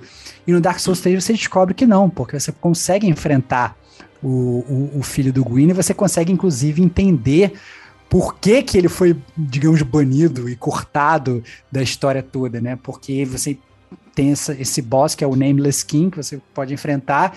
Ele é o primogênito do Gwyn e ele, inclusive, monta um dragão, né? É, e, e, mostra, na verdade, depois de vocês lendo lore, lendo a alma e tal, você descobre que na guerra inicial, lá do Dark Souls 1, quem escutou o podcast número 69, já não vou falar tudo aqui de novo, senão vai ficar gigantesco.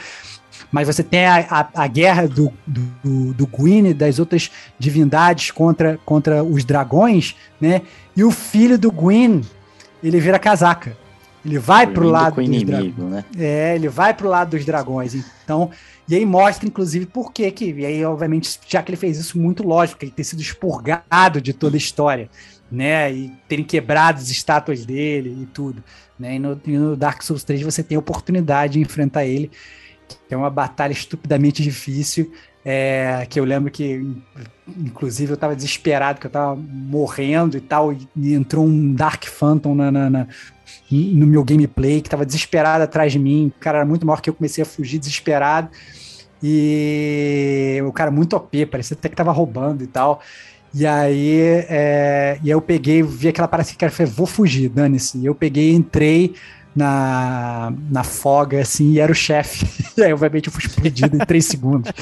Entendeu? Eu tô seis e por meia dúzia. Troquei, é, troquei, sei lá, cara, troquei seis por meia dúzia, cara. Troquei seis por, por um bilhão de, de, de raios na, na, minha bunda, né, cara? Foi, foi bizarra essa parada. Então foi. Foi muito louco isso, cara. É muito interessante como, como, como as coisas fazem. E, obviamente, tem um milhão de outros paralelos que você pode falar, e todos os chefes eles têm conexões com os próprios chefes, né? Então, assim, sei lá, você vai falar do, do, do do Aldrich, você tem que falar do que eram padres, você tem que falar dos Deacons of the Deep, você tem que falar do, do Pontífice Sullivan, você tem que falar do, da Dancer of the Boreal Valley. Todos eles fazem, digamos, parte de um segmento. Da mesma forma que tem um segmento de Lothric, com o Lothric, o Lorian, o Ceros, com o Dragon's Lair Armor e tal. Todo, assim, o segmento do Abyss Watchers com Crystal Sage e tal. Então são vários segmentos, o jogo é todo separado em segmentos, e todos esses segmentos têm sua história, têm sua profundidade, e que meio que orbita ali as, o mundo do Dark Souls 3. Então acaba que é uma é um jogo que, se você quiser, na verdade, entrar a fundo e fazer um deep dive, você tem vídeos de horas e horas e horas de pessoas falando sobre a série toda, entendeu? Então é muito legal. E você tem esse podcast também aqui, então. Ah! é, Muito cara. obrigado, Stevox, por ter iluminado a gente aqui, cara. Eu tava aguardando ansiosamente por esse momento. Cara, eu, eu fico. Como, como eu falei, até falei nesse podcast, fico bastante ansioso, porque eu, eu, obviamente eu nunca acho que eu vou ser, ser bom o suficiente para honrar a memória de Dark Souls, né, cara? Assim, eu acho oh, que. Oh, oh. Obviamente, não, obviamente, tudo que eu falo aqui mais uma vez, é tudo interpretativo. É, obviamente a gente para, a gente estuda, a gente lê e tal, mas existem um milhão de versões sobre todos os outros personagens. Por exemplo, essa teoria que eu citei do Dark Souls 2 ser muito depois do 3, ela é refutada por várias por várias partes. Tem muita gente que fala que não, é um, dois e três. É que o, é que o digamos, tem gente que fala não, é que o dois é uma merda mesmo. Por isso você não consegue fazer ligação nenhuma. Então tem muita gente que fala essas coisas, mas tem gente que, que, que interpreta de outra forma. Então eu acho que é, é, é muito legal é, um jogo que ele é interpretativo. Né, que você, ele não te dá nada de mão beijada, mas se você quiser parar e ler um pouco, e estudar um pouco e correr um pouco atrás, você vai aprendendo muito mais sobre aquele mundo e você vai vendo, cara, tem literalmente um milhão de teorias sobre sobre poxa, por que, que os Abyss Watchers ficaram malucos? Pô, por que, que o Aldrich resolveu, sei lá, virar um devorador de Deus? Ah, não, por que que, sei lá, por que que o, o Lothric e o Lauren decidiram não, não ir lá acender a fogueira primordial? Então, assim, tudo isso muito, assim, é muito permeado na internet. Então a gente para para olhar e para pesquisar. Se a gente se interessa, a gente é inundada por informação.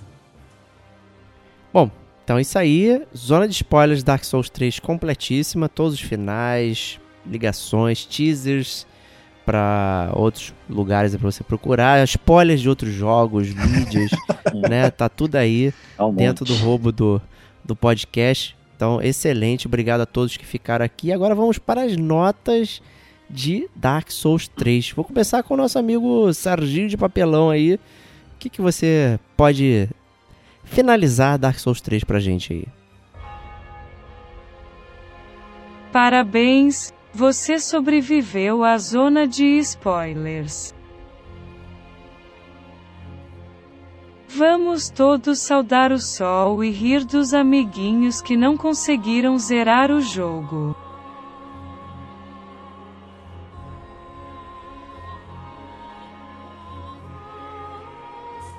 É, esse jogo aparentemente até o momento é o último da trilogia, né, Dark Souls, né? É, ele foi aprimorando tudo, né, em jogabilidade, a parte multiplayer que a gente também não entrou muito em detalhe, mas é, ficou muito mais fácil você ser invadido, pedir ajuda ou seguir as regras das Covenants que existem no jogo, né?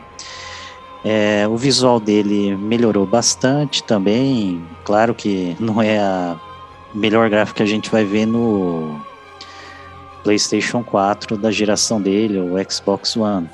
Mas ele puxa lá o DNA do nosso amigo lá, o Miyazaki, né? Então você vai ver cenários bem elaborados, você vai chegar em determinadas áreas, chegar num pontilhão, aí você vai andar pra caramba, vai passar umas oito fogueiras, aí quando você estiver no alto, você vai conseguir olhar pro lado oposto e contemplar a paisagem lá do alto e ver que, assim, o cenário lembra muito um, né? Então, são conectados, coisa que no 2 tinha perdido um pouco em várias áreas, né?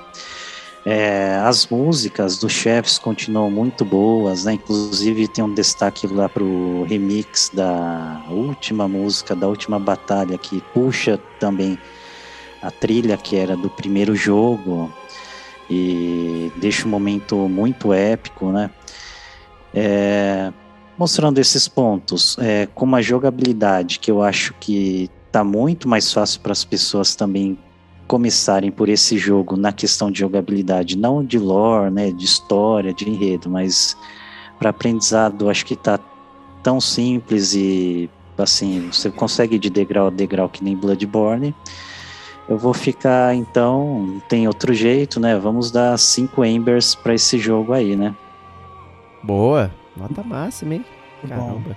Cara, eu, eu, eu geralmente, nos jogos da série Souls, eu costumo encerrar, o Diego sempre me bota pra encerrar. Só que como, Verdade. como na verdade, é, esse jogo, quem encerrou ele foi o Diego pela primeira vez, eu faço questão de deixar a honra de selar a pedra pro Diego. Então, Mudou o ciclo, então, mudou, hein? vamos mudar esse ciclo, cara. Vamos mudar esse ciclo. É, eu não quero me estender porque eu acho que é, eu acho que gente- eu já falei muito, na verdade. Eu, no cast Dark Souls eu falo muito.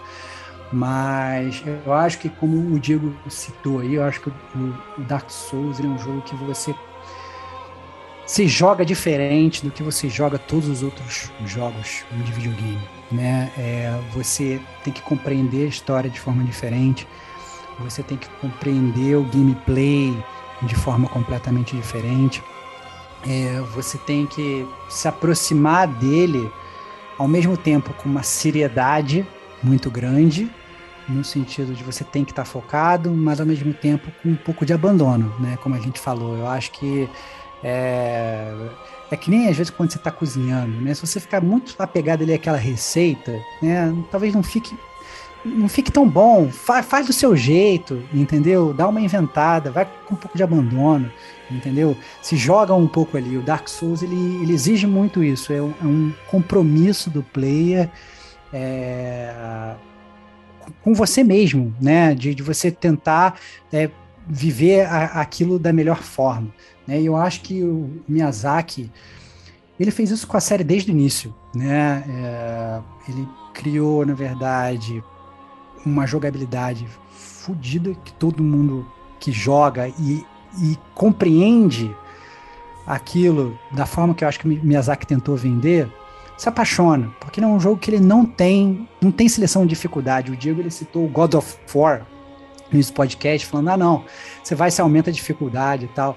Cara, no Dark Souls a dificuldade está ali, entendeu? É, tá ali para você conquistar. Você não vai inflar, inflacionar aquela dificuldade ali artificialmente, ou ele vai abaixar. Ele é um jogo honesto. Ele tá ali para você jogar, para você aprender, para você superar as próprias dificuldades né? Então, na, fazendo de novo esse paralelo, a vida não tem seleção de dificuldade. Você faz a dificuldade da sua própria vida com as suas escolhas, né? E o Dark Souls eu acho que é muito isso. Então, obviamente, como a minha nota já já estava vendida, né? É, eu dou aí cinco olhos de Firekeeper né, que fazem a gente ver as verdades sobre a vida, sobre o mundo, sobre os jogos e sobre quão negra é a alma daqueles seres humanos que criticam Dark Souls e que falam que é um jogo ruim. Né? Essas pessoas não sabem de nada. Essa é a grande verdade. Eu sugiro a todos, você gostando da série ou não, é, você estando escutando esse podcast aqui como um experimento ou não, perca o medo da série. Perca o medo da série. É, entra nesse mundo, porque depois que o mundo te pega, é muito difícil de você conseguir fugir. Eu tenho certeza, por exemplo, que o Diego, e olha que o Diego foi um cara que é, Estou muito ansioso pelo encerramento dele, mas assim, o Diego foi um cara que ele, ele bateu na trave várias vezes. Bateu na trave no Demon Souls, bateu na trave no Dark Souls 1, bateu na trave no Dark Souls 2. Eu já estava achando que ele ia bater na trave no Dark Souls 3 de novo, mas eu acho que ele é um jogo que depois que você avança e que você entende o prazer que é, a emoção que é matar um chefe, e, e você vai se apaixonando cada vez mais sobre o jogo, o jogo muda para você, entendeu? E a forma como você encara o jogo, esse, o jogo, todas as sequências, ele muda e se torna muito mais prazeroso e muito menos difícil. É, bom. Pô, excelente. Então, obrigado aí. Então, vamos lá encerrar aqui é, a minha nota. Eu... Era uma nota que eu fiquei pensando até agora. Eu não tinha uma, uma nota definida. Porque eu não sabia se ia dar na emoção ou né, na análise né, técnica Prática. e prática. É tudo, cara. Mais. A vida é a vida é. é a soma dos dois, cara. Não tem como. É, então, Faça os dois aí. É, é. Eu acho que eu tenho que ser honesto comigo mesmo. Quão especial foi esse jogo, né? Para mim, momento, é, toda a vivência. Então eu tenho que dar cinco fogueirinhas para ele ali. Excelente, é, porque cara. tem que dar nota máxima, não. Ele foi muito especial. Eu acho que se eu ficar parando aqui, ficar picuinha, pequenas coisas e uhum. tal, assim, é, que eu vou falar, obviamente não vou deixar passar, mas o design eu achei estranho, realmente tem porra, coisas muito vazias em um ponto. É, e aí, muitas ah, fogueiras. Ah, isso eu queria, que até, é... isso eu queria até falar para você. Hum. É, por exemplo, hum. tem, tem uma área determinada do jogo, que é uma área, inclusive, que você já quis falar o nome, mas você foi capado porque é, acaba sendo um spoiler, tem como se fosse uma arena grande, assim, que era totalmente. Não tem boss, não tem nada ali e tal. E acaba que aquilo, por exemplo, virou uma área para PVP. Então, até isso Sim. o jogo pensou, entendeu? Então, tem certas coisas. Quando você tá andando por essa fase do jogo, você até pensa, cara, eu vou ser invadido, mas nem, não é nem porque tem, tem um Dark Phantom de bobeira ali querendo, porque às vezes a pessoa tá querendo entrar numa partida de PVP e sem querer ela entra no seu jogo. Então, então eu entendo que às vezes tem algumas coisas assim que às vezes a gente até pensa que é falha de design, mas não é, né? Não, não sei. Né? É, mas claro. Eu, não, mas eu entendo o que você tá falando, então você tá falando. Eu achei, assim, eu achei algumas áreas bem bacanas, bem desenvolvidas e outras mais ou menos é, e tal. Tiveram, pô, tipo os Smoldering Lake, achei, caraca, não, não, não gostei. É, as catacumbas também não gostei, achei horrível ali. É, não gostei da, da dungeon também, achei. É, Thrill Dungeon, sabe? Não, não clicou ali aquilo, mas com o meu é, pensamento Dark Souls eu fui avançando e não me deixei ficar fazendo essas análises aí é, de picuinha, né? Também tive problema com online no jogo. Cara, não tive nenhuma partida online legal sem lag, nenhuma. Todos eu sofri Estranho, lag. Cara. Todas, sem exceção, sem exceção, cara. Eu ia bater, o inimigo se teleportava, tipo, tava aqui, não uhum. tava mais. Mas isso Super você, lag. você ajudando ou pessoas entrando pra te ajudar? Pessoas entrando no meu jogo e eu entrando no jogo dos outros. Foi, assim, igualmente horrível. Eu não Que sei se eu... estranho. Assim, foi muito ruim. Teve uma hora que eu falei, cara, não quero mais jogar online. Eu fiquei morto e fiquei jogando. Aí eu só ficava vivo na hora do- de ir pro chefe, né? E aí, beleza. Aí eu ia aguentando ali. Mas durante o jogo eu fui praticamente morto porque não tava dando. Eu tava ficando muito incomodado. Porque eu era summonado, pum.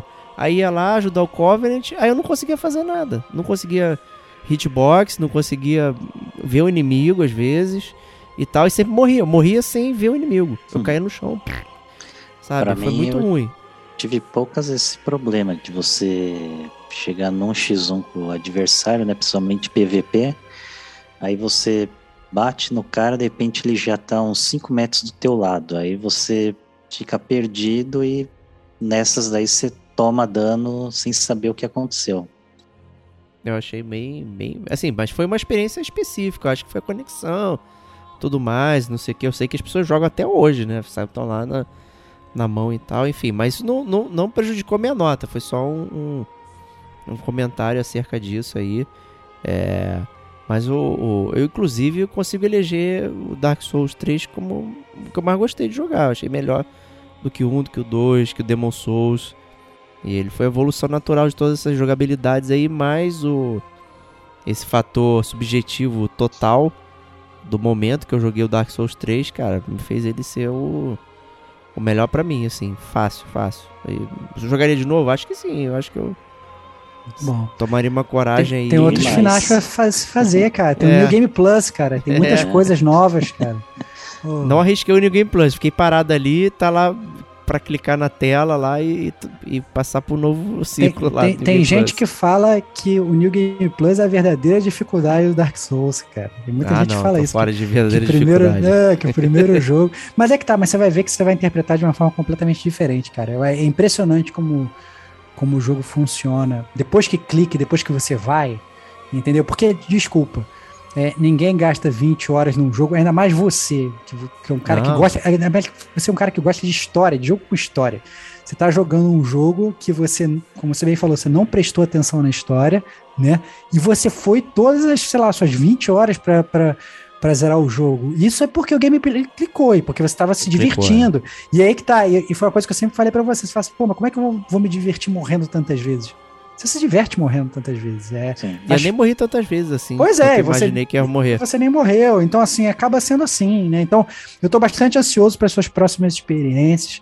Eu acho que, que Sekiro tá batendo aí na sua porta, né? Com o cabinho da espada. Eu acho que, mais uma vez, o Sekiro, ele já é um jogo completamente diferente. Obviamente, a gente não vai dar spoiler de outros jogos aqui, mas, assim, a jogabilidade, ela muda toda. Então, esquece escudo, você não tem escudo, é só espada.